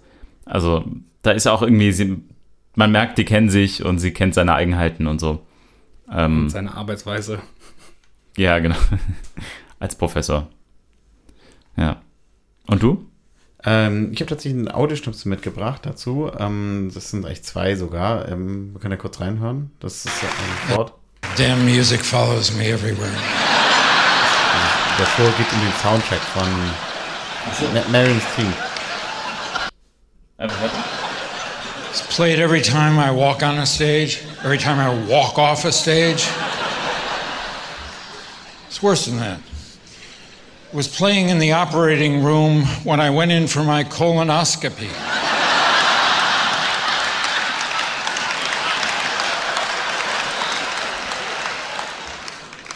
John, I'm not complaining.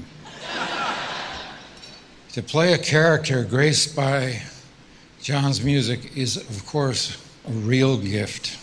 The collaboration between filmmaker and composer, how a score is used, how the music is, is spotted, is critical to the success of the film. Take, for instance, this example Marion's theme from Raiders. You'd expect it might play under Marion's entrance. But when Indy first sees Marion again for the, for the first time in the bar, there's no music. Ja, das ist nur Music at All. Und jetzt können wir den, den zweiten Teil. Im Prinzip zeigt jetzt eine- die Szene aus Raiders. Aber Main Theme kommt auch in Crystal Skull vor. Da will ich gleich das was wir sagen. Können wir den zweiten Teil abspielen? It's not just a theme for Marion, it's about the love Indy has for her, it's about the loss he feels when he thinks she's, she's gone. It invites the audience, the viewers, emotional involvement. It encourages us to feel. It's an example of entertainment elevated to art. John,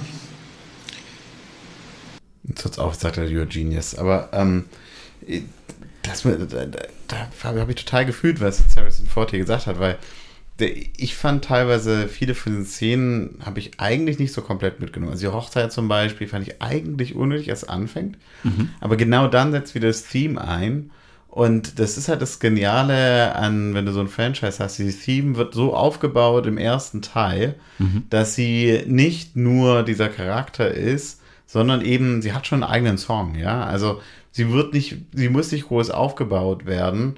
Die Momente, die sie hat, das ist das Gegenteil, was wir gesagt haben zu irgendwie Mac oder Matt oder so, ist die paar Momente, die es gibt, die sind einfach, die steigen direkt ein auf einem komplett anderen Level. Und diese Szene wird, glaube ich, ich hatte sie noch zweimal angeguckt, dann danach wirklich nur gerettet, diese Hosse-Szene für mich, wegen der Musik. weil die Musik einsetzt und ich sozusagen all die Erinnerungen habe vom ersten Teil und man sozusagen emotional in einem ganz anderen Kontext gesetzt wird. Ähm, obwohl es eigentlich, finde ich, eine relativ kitschige Szene ist, die nicht glaubhaft ist für Indiana Jones. Ja. Ähm, aber plötzlich macht es alles komplett Sinn, wegen der Musik. Da merkt man auch, was eigentlich Indiana Jones und Marion Rainwood für eine tiefe Verbindung haben. Das ist ja Teil 1 auch schon. Sie hatten ja schon vor dieser Szene, hatten sie was, was ein bisschen zweifelhaft war, aber ich glaube, sie war noch relativ jung damals Ja. und der hat sie einfach sitzen lassen. Dann haben sie ja nochmal so einen Potential Love Interest in Teil 1. Kommt, wird so ein bisschen angedeutet, aber sie verbringen zum Beispiel auf dem Schiff, als sie auf diese Insel fahren, die Nacht zusammen im Zimmer oder in der, in der Kajüte. Ja. Und jetzt dann wieder. Also, ja, ich glaube, die haben schon irgendwie eine starke Verbindung. Mhm. Obwohl sie sich jetzt seit 18, 20 Jahren nicht gesehen haben. Ähm, das ist, wird schon stark rübergebracht durch die Musik eben auch. Und das rettet ja, wie du schon sagtest, die Szene auch. Also, das, was, so ein, was so ein Score von einem Film ausmachen kann, ist schon immens. Hat er sich vielleicht auch gelöst von diesem James Bond-mäßigen, äh, irgendwie, weiß nicht, Frauen, die keine Namen haben, irgendwie, okay. gesettelt. Ja, irgendwie so ein bisschen, okay, irgendwo angekommen dann Ja. am Ende. Also diese Hochzeit auch, ja, mit dem, mit dem Theme. Also das ist ja im Grunde so eine Sides-Love-Story, die sich dann nicht innerhalb von einem Film aufbaut und irgendwie abgehandelt wird, sondern die so einen ganz großen Bogen hat. Ähm, der, also das kann mir eigentlich keiner erzählen, der war nicht geplant, äh, Nee. bestimmt nicht, aber er Das- funktioniert gut und das Das ist wie, genauso wie, wie alles bei diesem Franchise. Ein bisschen einfach Leute, die sich mögen, chillen ein bisschen am Set und machen einen Film. Ja. Die Frage ist dann nur, was passiert in Teil 5? Spielt er vorher? Oder hat er sie dann wieder verlassen? Oder kommt sie vielleicht noch dann ist er vor? verheiratet. Äh, Also das kann er nicht vorher spielen eigentlich. Also er kann ja nicht den jüngeren Charakter. Schwierig. Aber wenn sie in den 60ern spielt, finde ich schon eigentlich auch krass, weil er im Prinzip äh, ein Film, der ja 15 Jahre später kommt, aber er altert nur noch mal 10 Jahre. mhm. Gutes Make-up. Ja, das ist schon krass. Vor allem, ich muss sagen, also äh, die, diese, ich weiß nicht von wann diese, diese, das da hat äh, John Williams einen Preis bekommen für, den, für sein Lebenswerk, glaube ich. Ähm, und von der Rede da kommt das. Und da muss man sagen, sieht Harrison Ford schon älter aus. Mhm. Und ich dachte, krass, dieser Typ, der macht gerade einen Actionfilm. Mhm. Das ging mir tatsächlich auch durch den Kopf. Wenn man ihn so, wenn man Bilder vom Set sieht oder jetzt aus dem Trailer und dann sieht man Bilder, wie Harrison Ford einfach man normal aussieht, wie er auf die Straße geht oder einfach nur bei einer Preisverleihung. Da denkt man echt, what? In dem Alter? Und dann macht er wahrscheinlich immer noch, ja, wahrscheinlich macht er nicht mehr alle Stunts selbst, aber wahrscheinlich, keine Ahnung, 50 Prozent der Stunts selber mit über 80. Das ist schon eine Hausnummer. Wo du gerade John Williams angesprochen hast. Ähm, Harrison Ford, John Williams haben ja noch ein anderes gemeinsames Projekt bei Star Wars, hat er seine so, so ein kleines Nebenprojekt so ein noch. Nebenprojekt neben Indie. Indie steht natürlich über allem. Und da hat er ja auch die, die zweite große Rolle, für die man eigentlich, die man mit Harrison Ford verbindet. Nicht Blade Runner. auch ein sehr guter Film, aber, aber eben Han Solo. Ja. Und das ist auch super witzig. Am Ende des, äh, ähm, als dann die, diese Verfolgungsjagd oder die Schatzjagd in Eldorado gipfelt und sie in diesem Raum sind ähm, und die Irina Spalko diesem Wesen den Schädel aufsetzen möchte. Dann sagt irgendwie, ich glaube, Indy zu Matt oder zu einem von den anderen Begleitern, ich habe da ein ganz mieses Gefühl. Und das ist eigentlich so eine Line von Han Solo Ja. aus Star Wars. Die Ja. sagt er so oft, ich, habe da ein ganz mieses Gefühl. Und das sagt er eben hier auch nochmal. Das ist auch nur so ein Querverweis. Ähm, ja, weil das eben die zweite, ich sag mal, die zweite große Rolle von Harrison Ford ist. Und das finde ich immer auch cool, sowas. Das hatte ich mir als Star Wars Referenz aufgeschrieben. Ich glaube, es gibt Sorry. noch eine. Nee, nee, nee, es gibt auch, ich glaube noch eine. Was habt ihr noch eine gefunden? Ja, den Chewie von vorher, den wir gehört haben, und C3PO und R2D2 sind, glaube ich, auch Ja. wieder irgendwo untergebracht. Wie in Teil 1 auch schon auf so einer ähm, Ja. Hieroglyphentafel. Ja, genau. Das habe ich, das habt ihr alle. Sehr gut. Aus dem Ärmel geschüttelt. Haben uns vorbereitet. Aber wollen wir dann vielleicht an der Stelle noch ein bisschen über, ähm, über den, den Star des Films reden, über Harrison Ford und die Rolle von Indiana Jones. Ich habe schon ein bisschen ja gesagt, wie ich ihn äh, in die, diesem, in dieser Ausgabe gesehen habe. Göster, wie ging's dir? Mm, Also, wir hatten es ja schon mal davon, dass Harrison Ford quasi, also Indiana Jones, äh, in, den, in der Rolle so ein bisschen eigentlich selten alleine klarkommt und immer so ein bisschen Leute um sich herum braucht, die ihm helfen und so. Und das äh, war auch wieder der Fall. Ähm, vielleicht, also gefühlt für mich so ein bisschen mehr als bei den Filmen davor. Das, du hast es anders gesehen, aber dass äh, andere so ein bisschen mehr im Fokus standen, was ich aber okay finde. Ähm, weil nur, weil, also Indiana Jones ist ja quasi nicht nur er, sondern es ist eben dieses ganze Setting, dieses ganze Theme, äh, diese Reisen und so. Das ist Indiana Jones. Und ich glaube, so wird es auch im nächsten Film dann sein. Ähm, Im nächsten Film mehr Professor, weniger Superhero. vielleicht, ja. Da muss er nicht mehr so viele Stunts selbst machen, so vielleicht wie ihm die Kreide an der Tafel runterfällt und er muss sich bücken und schafft es einfach nicht mehr, weil er zu alt ist. Oder Ja. Ein bisschen schade, dass er Kreide noch eine Tafel benutzt. Aber, ich weiß nicht, ob wir Whiteboards schon hatten. ja. Ja. In 60ern stimmt, ach Mist, ja. Ja, ja. Das ist ärgerlich, ja. Aber auch sonst, er ruft eigentlich das ab, was er, äh, was er kann. Also was er halt in dieser Rolle, also der Schauspieler jetzt, äh, Harrison Ford, ruft das ab, was er in der Rolle gut kann, was das funktioniert. Ähm, und äh, das passt auch weiterhin gut rein. Also ähm, ja, finde ich. Markus, wie ging's dir? ähm, ich hatte es ja vorhin schon ein bisschen angesprochen. Also ich finde die Entwicklung halt schon ganz lustig, weil in Teil 3 ja, beschwert er sich so ein bisschen über die Beziehung. Was heißt ein bisschen? Er, sagt seinem Vater ganz klar ins Gesicht. Also du sprichst ja nicht mit mir, wir haben ein schlechtes Verhältnis. Und da wird ja auch so ein bisschen bevormundet. Und dass er jetzt quasi selbst in diese Rolle rutscht, eben diese Vaterrolle, dann eben diesen Matt ja auch bevormundet, als er dann rausfindet, dass er sein Sohn ist. Und meinte, natürlich machst du die Schule fertig. Das ist irgendwie ähm, eine interessante Entwicklung, weil er ist ja im Prinzip genauso. Ich weiß nicht, ob das generell bei Vätern so ist. Wenn man dann irgendwie, ja, okay, jetzt hat man ein Kind, dann muss man sich eben auch darum kümmern, dann wird man genauso wie die eigenen Eltern. Das ist ja vielleicht auch so ein Ding, aber das fand ich irgendwie ganz cool zu sehen. Und was auch spannend war, ja, also trotz des Alters, ähm, er beherrscht einfach sein Handwerk, das muss man ganz klar sagen. Also er hat es immer noch drauf. Ähm, der Peitscheneins, ich weiß nicht, die Pistole benutzt er, glaube ich, in diesem Film kein einziges Mal. Finde ich, ich braucht der, der braucht keine Pistole. Nee, genau. Er hat eigentlich, ich weiß gar nicht, hat er überhaupt eine dabei? Weil die kommt in den anderen Filmen ja schon immer vor. Da ist schon manchmal irgendwie eine Diesmal da. gar nicht. Die benutzt er aber nicht. Ja. Ja. Weil er es einfach nicht mehr nötig hat. Er ist irgendwie ist ja so gereift. Ähm, er hat sich auch weiterentwickelt, vielleicht in dem Sinn, dass er mal, okay, ich komme mal ohne Waffe klar. Ist ja auch dann der Kontrast mit dem Klappmesser und so. Nee, das genau, hier, lass mal stecken, Junge, das macht irgendwie keinen Sinn jetzt hier. Ja, wobei, also das fand ich jetzt nicht so glaubhaft, dass Indiana Jones hat keinen Kompass dabei und kein Messer. Aber eine Peitsche. Ja, aber ein Kompass. Kannst kein Was für Brötchen ein. Abenteuer ist das denn? Wobei, man muss ja auch dazu sagen, Keine das ist auch so ein bisschen, was ein bisschen stört. Also in den anderen Filmen war es ja immer okay, man musste erst ein paar Hinweise finden, um weiterzukommen. Das war hier auch ein bisschen angedeutet, aber als sie dann in Peru aus dem Friedhof rauskommen, werden sie von den Russen erwartet. Die schleppen die dann quasi weiter in den Dschungel. Ich weiß nicht, wären die von selbst auf den Dschungel gekommen irgendwie? Oder haben die gesagt, okay, ach, jetzt sind wir hier, dann müssen wir irgendwie flüchten. Ach, guck mal, das ist Oxley, der weiß, wo es lang geht. die wären ja, wenn die nicht entführt worden wären, wären die gar nicht auf den Dschungel gekommen vielleicht.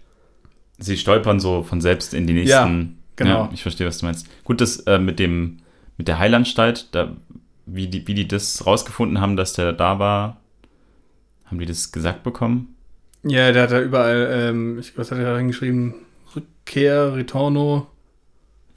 Äh, der, der Oxley hat ja überall diese, dieses, diese verschiedenen Sprachen, hat er irgendwie Rückkehr Stimmt. in die ja. Wände geritzt, Ja. in zehn Sprachen oder so. Und da kamen sie ja drauf, okay, ja, auch der Schädel, den hat er irgendwie dahin zurückgebracht, wo er her war. Also so kommen die, glaube ich, auf den Friedhof. Ja, genau, der Ja. Friedhof. ja. Ähm, genau. Was auch noch ein ganz witziger Side-Fact ist, was ich hier gerade noch in meinem Aufschrieb lese, ähm, weil wir vorher über die anderen Charaktere gesprochen haben, die neu sind. Das wird auch in jedem Film mehr. Ja. Also, ich habe ich mir aufgeschrieben, Teil 1, da ist es halt eine, Marion, ja. so als Hauptbegleiter. Teil 1. Ah, sorry. Teil 2 ist dann Short Round und Willy. Stimmt. Teil 3 ist dann Marcus, sein Vater und Salah. Salah ist ja auch in Iskenderun dabei.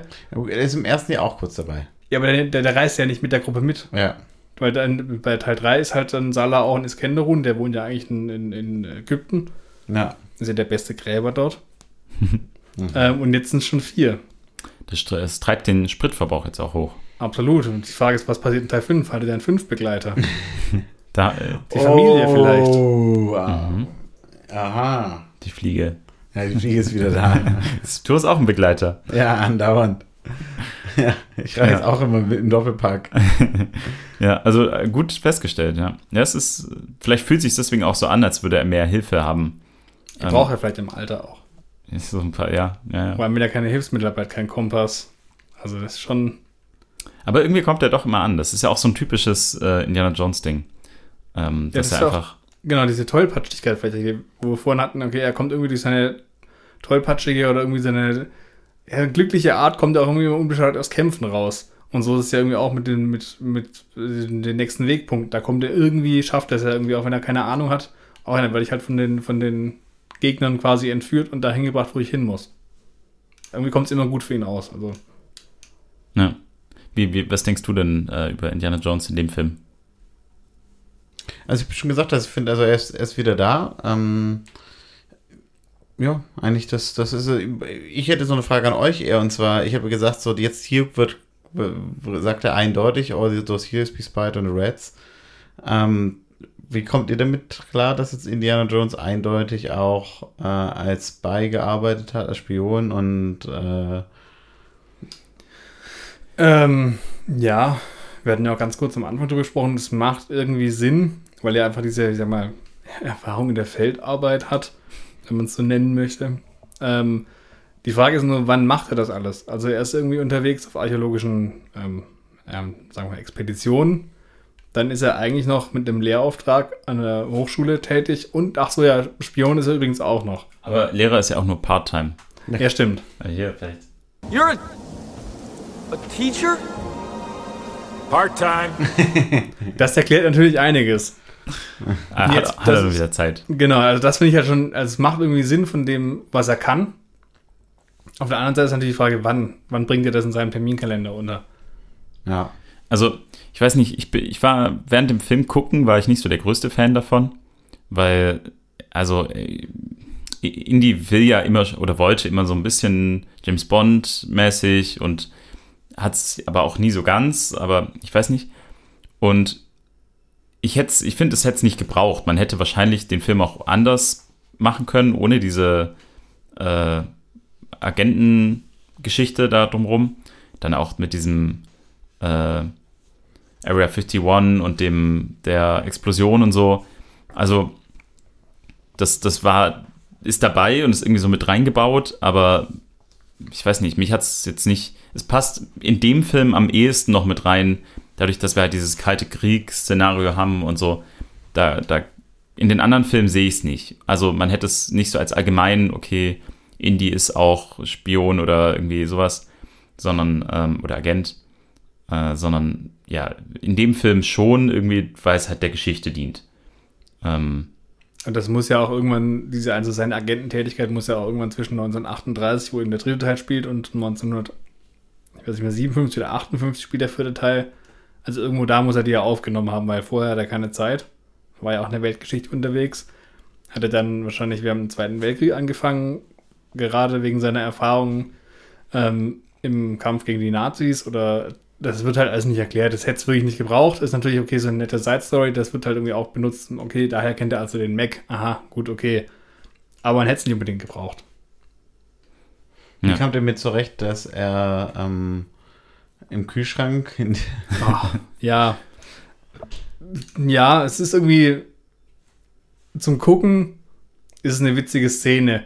Zum Nachmachen, ich glaube, ich würde es niemandem empfehlen. Also es ist zwar ein mit Blei ausgekleideter Kühlschrank, selbst wenn der irgendwelche Strahlung abhalten sollte, so wie er durch die Luft geflogen ist, in der Haltung, da wirst du wahrscheinlich paar Prellungen nicht davon kommen. ich würde vor allem von dem Teil mit der der- Bombe abraten. Also das mit dem Kühlschrank. Ja, Wahrscheinlich stirbt er am Ende an Krebs, weil ich meine jetzt. die langen Folgen. Ja, das wird wahrscheinlich Mhm. passieren. Das ist. Oh wei. Ja. Wobei Ja. das mit dem Kühlschrank ist ja irgendwie auch ähm, in, ja, was populärgeschichtlich war das, ich weiß nicht mehr, welche Serie war, das war, da wurde das, glaube ich, auch aufgegriffen und auch in, äh, in der Computerspielreihe Fallout, da kommt das auch vor. Das spielt ja auch in so einer postapokalyptischen Welt nach so einem Atomkrieg und da kann man auch ab und zu, glaube ich, ich weiß nicht, in welchen Teilen der Reihe das war, da findet man irgendwie auch so ein Skelett im Kühlschrank mit einem Hut daneben. Und wenn man natürlich Indie gesehen hat, dann ist natürlich, okay, ist eine lustige Referenz. Aber dass es wirklich funktioniert, ist natürlich totaler Quatsch. Und ja, es ist halt auch nur irgendwie eine lustige Art, um zu zeigen, wie er diese Explosion der Atombombe entkommt. Ja, ist ein bisschen weit hergeholt, so wie die Fahrten im Schlitten auch und der ganze Anfang ja auch, aber ja, kann man machen. Also ich meine, das ist so wie der ganze Film. Es ist irgendwie, ja, wenn man ihn nicht zu ernst nimmt, dann ist er schon unterhaltsam, aber man darf ihn halt nicht ernst nehmen. Ich finde halt, also Indy lebt davon, äh, dass er immer irgendwie weiß, okay, ich kann hier das so und so benutzen äh, im Urwald und dass er da so intuitiv mit klarkommt. Und dass er jetzt quasi in diesem Setting von Atombombe und ich weiß, okay, hier Blei, äh, Kühlschrank, das äh, ist der Weg to go. Es macht für mich irgendwie den Charakter irgendwie. Das ist dann wieder eher der Spion, so, der weiß, okay, hier, so kann ich mich von der Bombe schützen. Und nicht der Indie, der irgendwie weiß, wie ich mich im Urwald am besten verstecke. Ja, gib ihm ein Taschenmesser, dann hast du MacGyver. ja. Also, das spielt noch mehr so in die Richtung, die ich jetzt nicht so supportive supporten mhm. würde. Das passt ja voll in die Welt, ne? Wenn man ja. sagt Kalter Krieg, dann passt natürlich auch ähm, nuklearer Krieg da rein. Klar.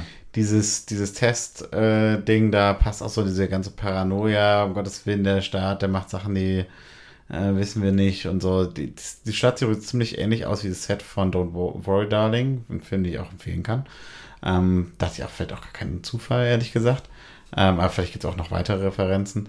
Und diese Szene ist ja genauso eine typische Indiana Jones-Szene eigentlich, die so völlig äh, over the top ist, dass sie dann aber auch komplett in der Popkultur aufgenommen wurde, ne? Ja. Ja. Ja, vielleicht hm, ist das. Also zum Thema Kalten Krieg, das ist ja auch der Grund, warum er dann von seiner Professur entlassen wird. Ich glaube, in dem Verhör durch die CIA oder durchs Militär, weil die ihn dann natürlich aufgegriffen haben auf dem Testgelände, dann unterstellen die ihm ja auch, dass er Kommunist sei. Das, ja. also, das in den USA damals, puh, Kommunist, uha, da ist der Staatsfeind Nummer eins, genau, McCarthyism. Ähm, das ist halt schon, das spielt, halt, spiegelt halt genau die, die, diese, diese Paranoia, wie du schon sagtest, in der damaligen Zeit, wie von daher passt es ganz gut rein. Ob es möglich ist, ja gut, wie gesagt, ausprobieren würde ich es nicht. Aber es passt halt irgendwie alles in diese Zeit, dieses Zeitgeschehen. Da sind wir auch wieder, wie du Was, was wirst du denn ausprobieren von den Sachen, die wir hier sehen? ähm, ja, vielleicht so die Fahrt auf auf so einem Fluss im Urwald fände ich ganz okay. Ja, ohne die Ameisen, mit so einem Boot, ohne drei Wasserfälle, das wäre okay. Mhm. Oder mit dem Motorrad durch die Bibliothek fahren wäre auch ganz witzig, aber. Ja. Ähm, Alle so psch. Ja, also was anderes muss nicht unbedingt sein. Peru soll auch ganz schön sein, aber. Oh. Hm. Na, ich finde äh, insgesamt, ich habe mir auch die Frage gestellt, äh, Indiana Jones, äh, so wie wir ihn jetzt aus den Filmen kennen, aber vielleicht einfach zeitlich gesehen heute, wie, wie würde das aussehen? Ja, was, was sucht er vor allem, welches Artefakt? Das ist ja so. Ja, das, also, äh, damit vielleicht auch schon so ein bisschen äh, abspielen auf den Plot mit den Aliens. Mhm. Ähm, Indiana Jones, also ist ja immer so ein bisschen, es geht ja in den Filmen um was äh, Mystisches irgendwie und was, was quasi so über den Tellerrand hinausschauen, okay, das, was äh, die Menschheit interessiert, was äh, verschollen ist oder so. Und da sind es halt, ist es eher so ja, die Artefakte und äh, die alten Völker und so und dann ähm, maximal irgendwas Mythologisches noch mit drin. Ähm, und jetzt in dem Film, der grenzt sich ja total ab und da ist quasi der Tellerrand größer. Also man hat quasi die Welt schon erkundet, man weiß mhm. schon alles so, okay, hier, da ist das, das, das. Es gab die Völker, so ist es passiert. Jetzt hat man quasi den Tellerrand vergrößert äh, über, den, über die Erde hinweg und schaut quasi ins All. Und jetzt ist halt quasi das Unbekannte ist eher da draußen ähm, und nicht bei uns äh, auf der Erde. Die Frage ist, musste man das machen? Weil es gibt ja auch etliche, ich glaube, erstmal gibt es ein paar Comic-Adaptionen zu den Filmen. Dann gibt es natürlich auch so Fanfiction, wirklich Story, also Bücher, die man lesen kann. Es gibt auch Computerspiele, da gibt es ja, ich glaube, das hatten wir im Teil 3 schon angesprochen, den Monkey King wo er, glaube ich, nach Afrika reist und dann Artefakt sucht. Die hatten, glaube ich, mal einen Drehbuchentwurf, wo er irgendein vom Aztekenreich ein Artefakt sucht. Und da gibt es noch ein Spiel, das nennt sich so, so ein uraltes Point-and-Click-Adventure, The Fate of Atlantis. Also es hätte ja schon Möglichkeiten gegeben, noch irgendwie anderen interessanten, sag mal, irdischen Artefakte zu suchen. Ja, ich glaube, diese Aliens, also was, was soll das? Also was, was, was bringt der, der, der Schädel? Der, der vermittelt halt Wissen. Ist ja eine riesige Bibliothek in dem Schädel drin. Also die kommen ja nur ganz am Ende vor man versucht sich, glaube ich, also es sind ja nicht so viele Filme und ich glaube, es war auch denen klar, dass es jetzt nicht eine Serie von 20 Filmen wird. Da versucht man natürlich ein bisschen abzugrenzen. Wenn es jetzt dreimal ein Film ist, wo irgendwie ein ähnlich aussehendes Artefakt gesucht wird, dann ist vielleicht auch, kann man da nicht mehr so viel mitmachen, dann hat man da eine Grenze erreicht. Aber das sind ja immer unterschiedliche Kräfte, das ist ja das Ding. Ja. Und was war dann die Kraft mit dem Schädel? Das gesammelte Wissen der außerirdischen Wesen? Oder was konnte das Ding noch? Oder war das wie so eine Wunderlampe? Weil er hat gesagt, ihr habt einen, quasi einen Wunsch frei. Ja, ich will alles wissen. Das waren halt dann so das, äh, das Le Leben dieses Lebewesen von irgendwo anders, was quasi den Wunsch erfüllen wollte, okay, hier. ich Aber hätte sie auch einfach sagen können, ich will eine Milliarde US-Dollar oder russische Rubel. Das weiß ich nicht. Aber was, was sind das die Artefakte? Ne? Es gibt einmal die Bundeslade, dann gibt es diese Steine Und den Gral. und den Gral. Das Kreuz noch. Aber das ist ja nicht so ein mythisches dritten- Artefakt. Nee, das also wenn wir bei diesem mythischen Artefakt bleiben, die haben ja irgendwie alle Ja. die Bundeslade, die macht einen ja mehr oder weniger unbesiegbar, weil sie diese Strahlen hat, wird ja auch immer beschrieben, sollte man nicht ausprobieren. Ähm, die Steine, die haben jetzt nie an sich keine Kraft, aber die, die fangen ja an zu leuchten, die entzünden ja Indis Tasche, als er irgendwie ähm, auf den Molaram einspricht, hier, du hast Shiva verraten. Also die haben sind irgendwie auch schon dann irgendwie energetisch aufgeladen oder sowas. Und der Gral, ja gut, das hatten wir jetzt erst äh, in der letzten Folge, Ja. der verleiht einem halt ähm, das ewige Leben, solange man innerhalb von den Tempelmauern bleibt. Eigentlich der langweiligste Skill von allen. Ja, ein bisschen von dem Schädel. Das, ist halt, das ist so das, was, was halt offen ist für mich, finde ich. Kann man da, ist das wie diese Wunderlamme bei Aladdin, man kann sich alles wünschen? Oder ist das halt nur, okay, du kannst auf unser gesammeltes Wissen zugreifen, weil wir schon einfach so alt sind? Das kommt Also irgendwie so das- deutlich rüber. Ja, ich finde es eigentlich interessant. Also ich muss sagen, ich finde den, ich meine, 1 und 3, also die äh, Bundeslade, ist äh, Exodus, Moses, Altes Testament, 3, Heiliger Gral, Neues Testament, Jesus. Äh, das ist so ein bisschen dieses typische amerikanische Mythos, also Am- Amerika ist das neue Promised Land. Also das finde ich passt ganz gut in den Ton von viel so äh, Hollywood-Kitsch manchmal, würde ich sagen, sehr christlich angehaucht. Ähm, jetzt finde ich das aber eigentlich ganz spannend, weil ich meine, es gibt tatsächlich ja sowieso ein Crystal Skull. Also es ist tatsächlich, ich habe auch mehr, mehr so einen Podcast mal dazu angehört. Das ist alles furchtbar esoterisch und das ist irgendwie ganz lustig. Da gibt es laute Leute, die irgendwie daran glauben. Letztlich ist es halt irgendwie eine Fälschung und spricht total rein in dieses, in diese, ich glaube aus dem 19. Jahrhundert vielleicht sogar, vielleicht weißt du da mehr, ich glaube aus Ida Oberstein, also hat jemand so ein, so ein, so ein Schädel halt ge, gemacht, eigentlich eher um zu zeigen, aus, aus einem großen Stück, um zu zeigen, so große Handwerkskund und dann wurden die halt irgendwo gefunden und dem wurden dann alle möglichen Sachen zugeschrieben. Deswegen finde ich es eigentlich als Artefakt ganz spannend, weil es als Artefakt ja eigentlich für was steht, ähm, für menschliche Fehlbarkeit und halt eine Fälschung, ne? also wie Hitler-Tagebücher oder so. Hier wird es halt irgendwie dann noch tatsächlich eine Bedeutung gegeben und macht sich damit aber auch so ein bisschen lustig, finde ich eigentlich eher. Ja, die Bedeutung ist aber auch so ein bisschen, also Fehlbarkeit und äh, auch so ein bisschen, das hätten wir eigentlich, das quasi kann der, hätte der Mensch gar nicht machen können. Das ist über unserem, über dem, was wir machen können. Deswegen kommt ja auch diese, ähm, die, dieses äh, Kristallschädel-Ding kommt auch, wird auch immer so verbunden mit irgendwie Aliens und Außerirdische, weil das quasi nicht menschengemacht sein konnte zu der Zeit. Ja. Da kommt es dann her. Ich denke so ein bisschen halt, ne, man darf ja nicht vergessen, im ersten Teil haben wir Geister. Und eigentlich finde ich Aliens fast plausibler als Geister. Aber die Ja. Aliens, also wenn man sich dann ganz am Ende, wenn die sich aus diesem, die merchen ja auch so zusammen, diese, ich glaube 13, 14 13. Kristall, 13 Kristall, Natürlich, Kristallskelette natürlich.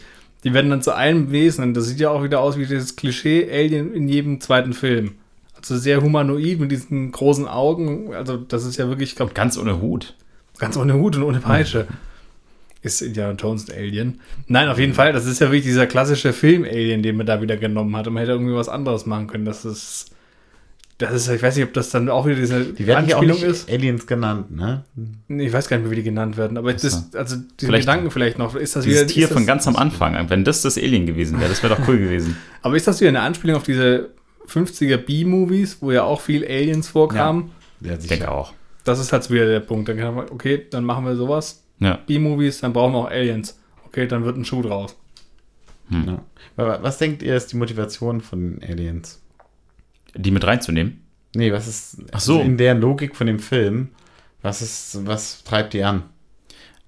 Eigentlich, also für mich wirken die Aliens äh, auch wie so ein verlorenes Volk, ähm, die quasi nicht, äh, die getrennt wurden voneinander, irgendwie mit diesen Schädeln und so, ähm, und die nicht einzeln zurückkehren können nach Hause so ein bisschen. Und als sie dann quasi wieder komplett waren, konnten sie wieder äh, davonfliegen. Ich weiß nicht, wie es jetzt dazu gekommen ist, dass sie überhaupt getrennt wurden, aber Das ist so die Frage, aber ich denke auch, dass sie vielleicht irgendwie einfach unterwegs waren, so ein bisschen Indie-Style, irgendwo ein andere, also Indie reist halt auf der Erde in ein anderes Land und die waren halt ein bisschen weiterentwickelt und sind halt eben im Raumschiff rumgeflogen. Also dieser Tempel stellt sich auch später als Raumschiff raus und haben halt versucht, andere Welten zu entdecken. Irgendwie hat dann das eine der Wesen sprichwörtlich den Kopf verloren. Ja. Und das sagen die am Ende auch. Also vielen Dank, dass ihr uns quasi geholfen habt. Also die sind im Prinzip, Dankbar haben die, auch. haben die, genau, haben Schiffbruch erlitten. Und die bedanken sich dann auch und sagen, okay, dafür habt ihr quasi einen Wunsch frei. Und dann die Irina Spargo eben in ihrem, da nennen wir es mal, Übermut und ihre Wissbegierigkeit, ähm, ja, ich möchte alles wissen. Und das schafft halt ihre, sag mal, ihre Festplatte überhitzt dann, wenn man es mal so ausdrücken möchte. Und sie verbrennt. Also Hätte ich ich glaube, die wollten einfach nur, die wollten, waren halt einfach dankbar. Also, okay, schön, danke. Die haben wahrscheinlich auch nicht mal hinterfragt, warum die jetzt hier sind. Äh, Das hätte ich aber schon Danke. erwartet von dem Alien eigentlich. dass äh, das hat das Wissen der ganzen Welt und alles. Das ist halt wieder diese fehlende Tiefe vielleicht einfach Ja, auch. aber kann er nicht erkennen, dass hier gerade jemand davor steht, der eigentlich irgendwie eine ganz komische Absicht hat. Ja. Ja. Aber was denkst du denn? Was war die Intention? Ich hab's, ähm, hat für mich keinen Sinn ergeben. Und ich fand's, also da kommen wir vielleicht als nächstes noch so ein bisschen zu, weil ich muss sagen, ich fand's eigentlich, ähm, also das hat mich am meisten, ich finde das Aliens als solches nicht schlimm, aber es hat mich als mei meistens gestört, dass im Prinzip halt die, die ganzen Ureinwohner, diese Guardians da, die, ich weiß nicht, wie heißt die Guardians, Graveyard Guardians, dass die dadurch so ein bisschen, ähm, ich meine, im Prinzip wird ja so angedeutet, alle große Kultur und Einflüsse kommen halt von den, von den Aliens.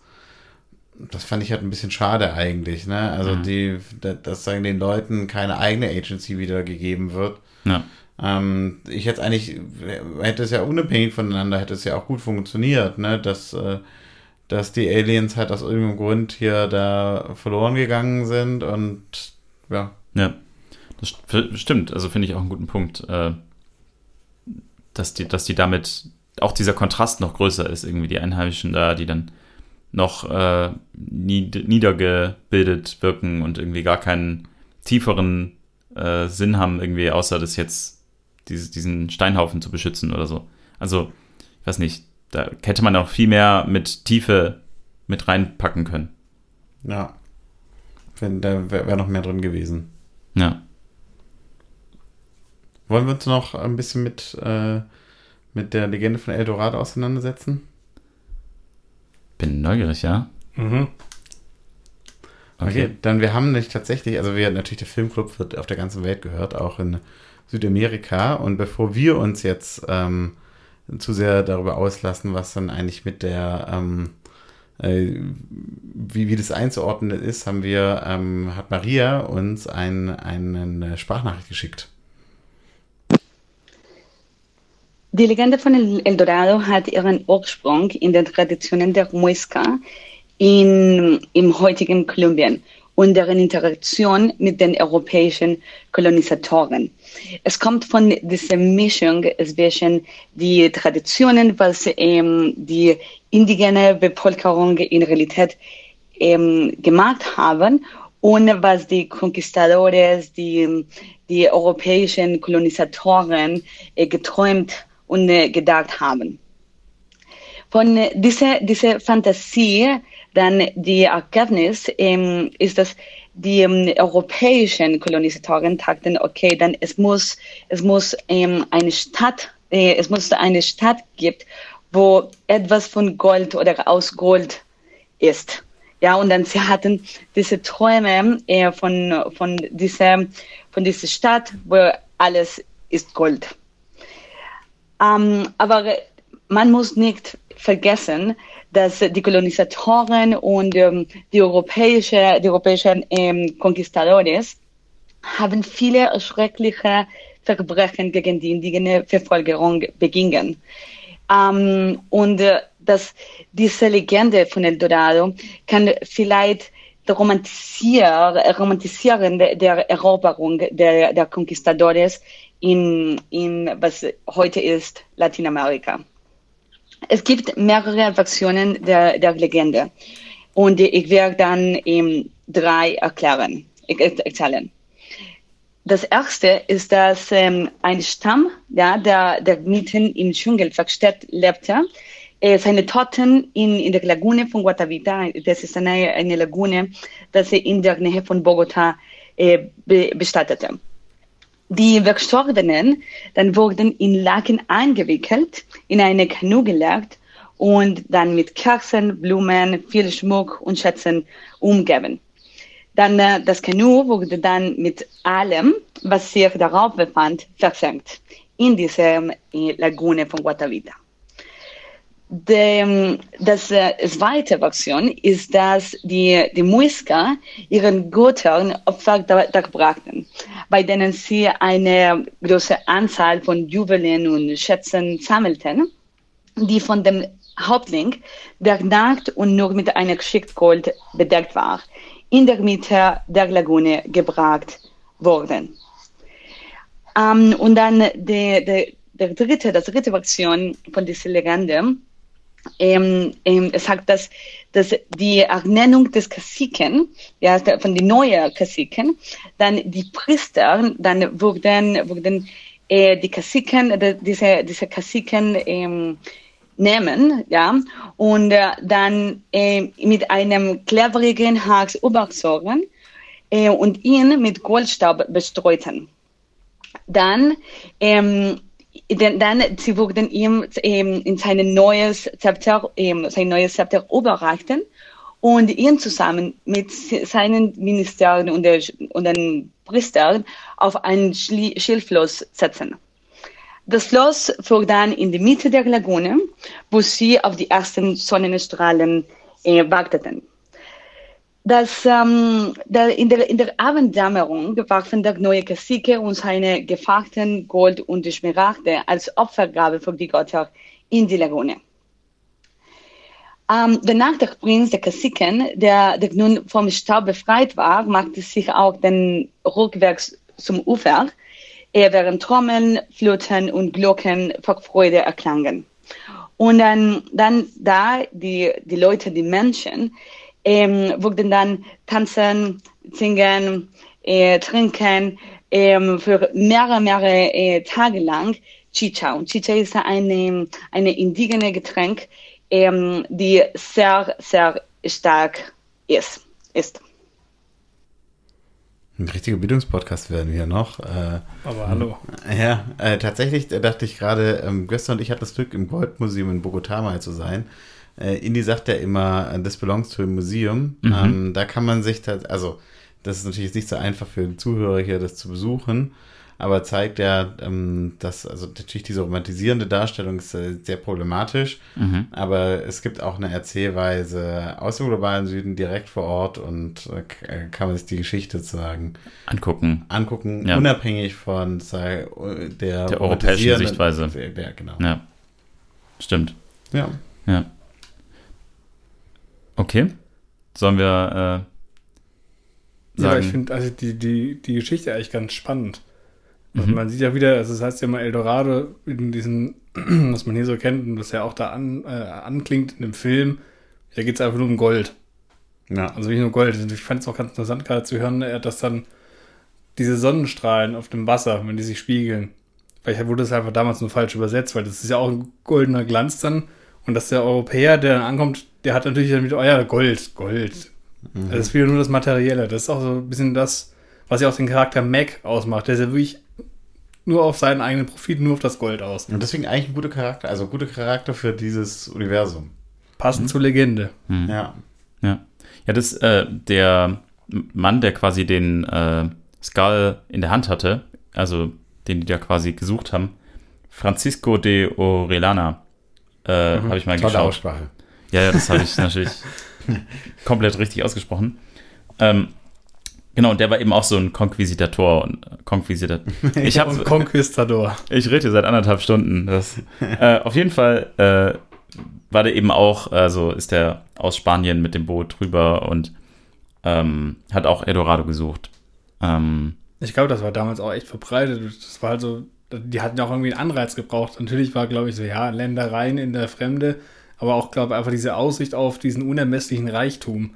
Ja. Das ist natürlich schon ein Anreiz. Also das ist ja auch eine lange Fahrt. Das, das kann man nicht mit heute vergleichen. Mal kurz rüber nach Südamerika. Die waren ja eigentlich monatelang unterwegs. Und wenn dann halt wirklich so, boah, ja, Gold, Reichtum ansehen, wenn ich das finde. Das war halt schon, glaube ich, der Auslöser auch. Ja, es, Eigentlich ist Mac dann auch so ein Konquistador, so ein moderner. überhaupt die Hoffnung, okay, da draußen, äh, was gibt's da noch und so und eben dieses, weiß nicht, vielleicht ist ja eben dieses Alien-Sein oder diese außerirdischen Wesen das Gold von heute quasi, was, was gibt's da draußen noch so? Ja, Elon Musk. Aha, ja. Ja. Naja, was, was der Konquisitator, Konquisitator Wow. ge nur gefunden hat, war Malaria und sehr viel Regenwald. Also, Hat er wohl Pech gehabt. alle, ja, genau.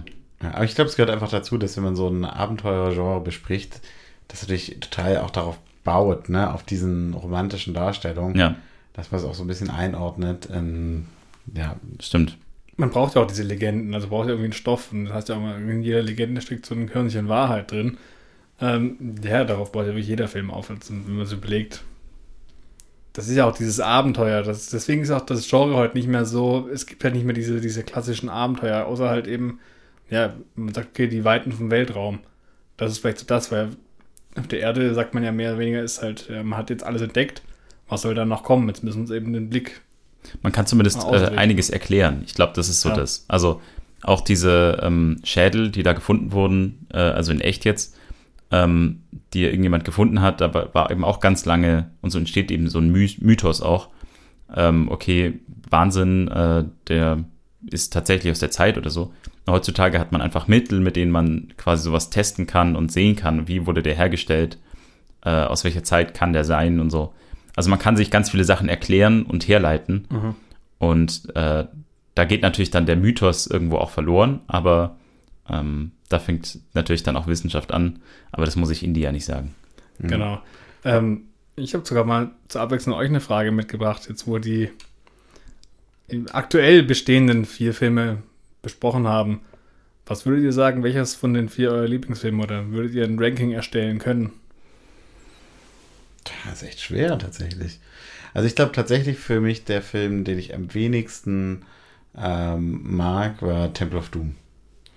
Muss ich sagen. Also ich würde sagen, für mich ist Temple of Doom, dann vielleicht ähm, Crystal Sky und ich würde sagen, wahrscheinlich tatsächlich ist auch äh, Last Crusade mein Lieblingsfilm und Riders dazwischen. Ich finde so ein bisschen Riders setzt also diesen Ton, von daher kann man auch sagen, Riders ist mein Lieblingsfilm. Ich, vielleicht ein bisschen tagesformabhängig, da gibt es nicht viel. Das sind zwei wirklich großartige Filme, die ich auch jederzeit nochmal gucken würde. Die anderen beiden würde ich auch nochmal gucken, aber es ist eher so halt so Mensch, Popcorn, lass ein bisschen Spaß haben. Ja. Also ich bin auch der erste, ähm, ist so einer meiner Favorite, einfach weil, weil man so da eintaucht in die Welt und Mhm. irgendwie dieses ganze Feeling mitbekommt und ähm, das noch so richtig pompös, man taucht richtig ein. Und eben der, der letzte der Reihe, also es ist ja, war ja konzipiert als der letzte, äh, ist The Last Crusade und auch mit dem äh, ins Sonnenuntergang reiten am Ende äh, ist schon sehr so ein Finale. Ähm, das waren, glaube ich, so meine Lieblingsfilme.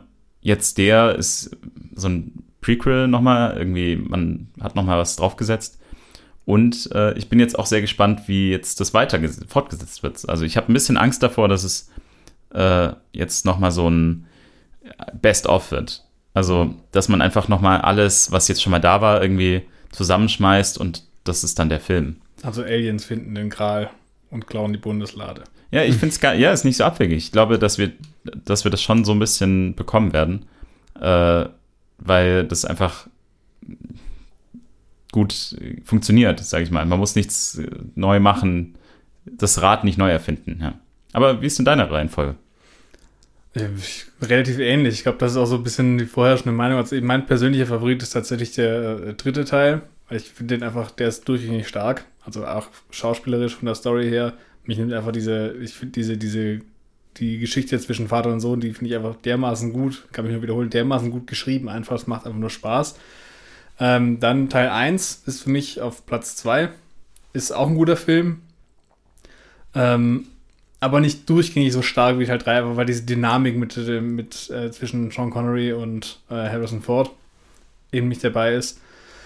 Dann tue ich mich relativ schwer, weil ja, Temple of Doom ist so, ja, weiß nicht, finde ich, da finde ich den Anfang relativ witzig gemacht, einfach wegen diesen ganzen, ja, diese Szene, aber ich, was halt irgendwie problematisch ist in dem Film. Zum einen die, die Darstellung haben wir schon drüber gesprochen von den, den Indern, aber wahnsinnig störend ist einfach auch die, die Scream Queen Willie Nelson. Mhm.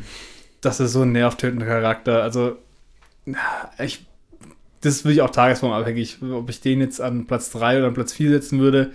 Ähm, aber wie gesagt, ich sagte ja auch eingangs, Teil 4 wird, der ist gut gealtert. Also der wird auch besser, ja. je öfter man drüber spricht und je öfter man ihn anguckt. Und als Film ist der halt, also filmisch finde ich ihn gut gemacht. Der hat so ein paar Absurditäten drin, klar, aber das gehört eben einfach dazu, das ist ja auch ein Indie.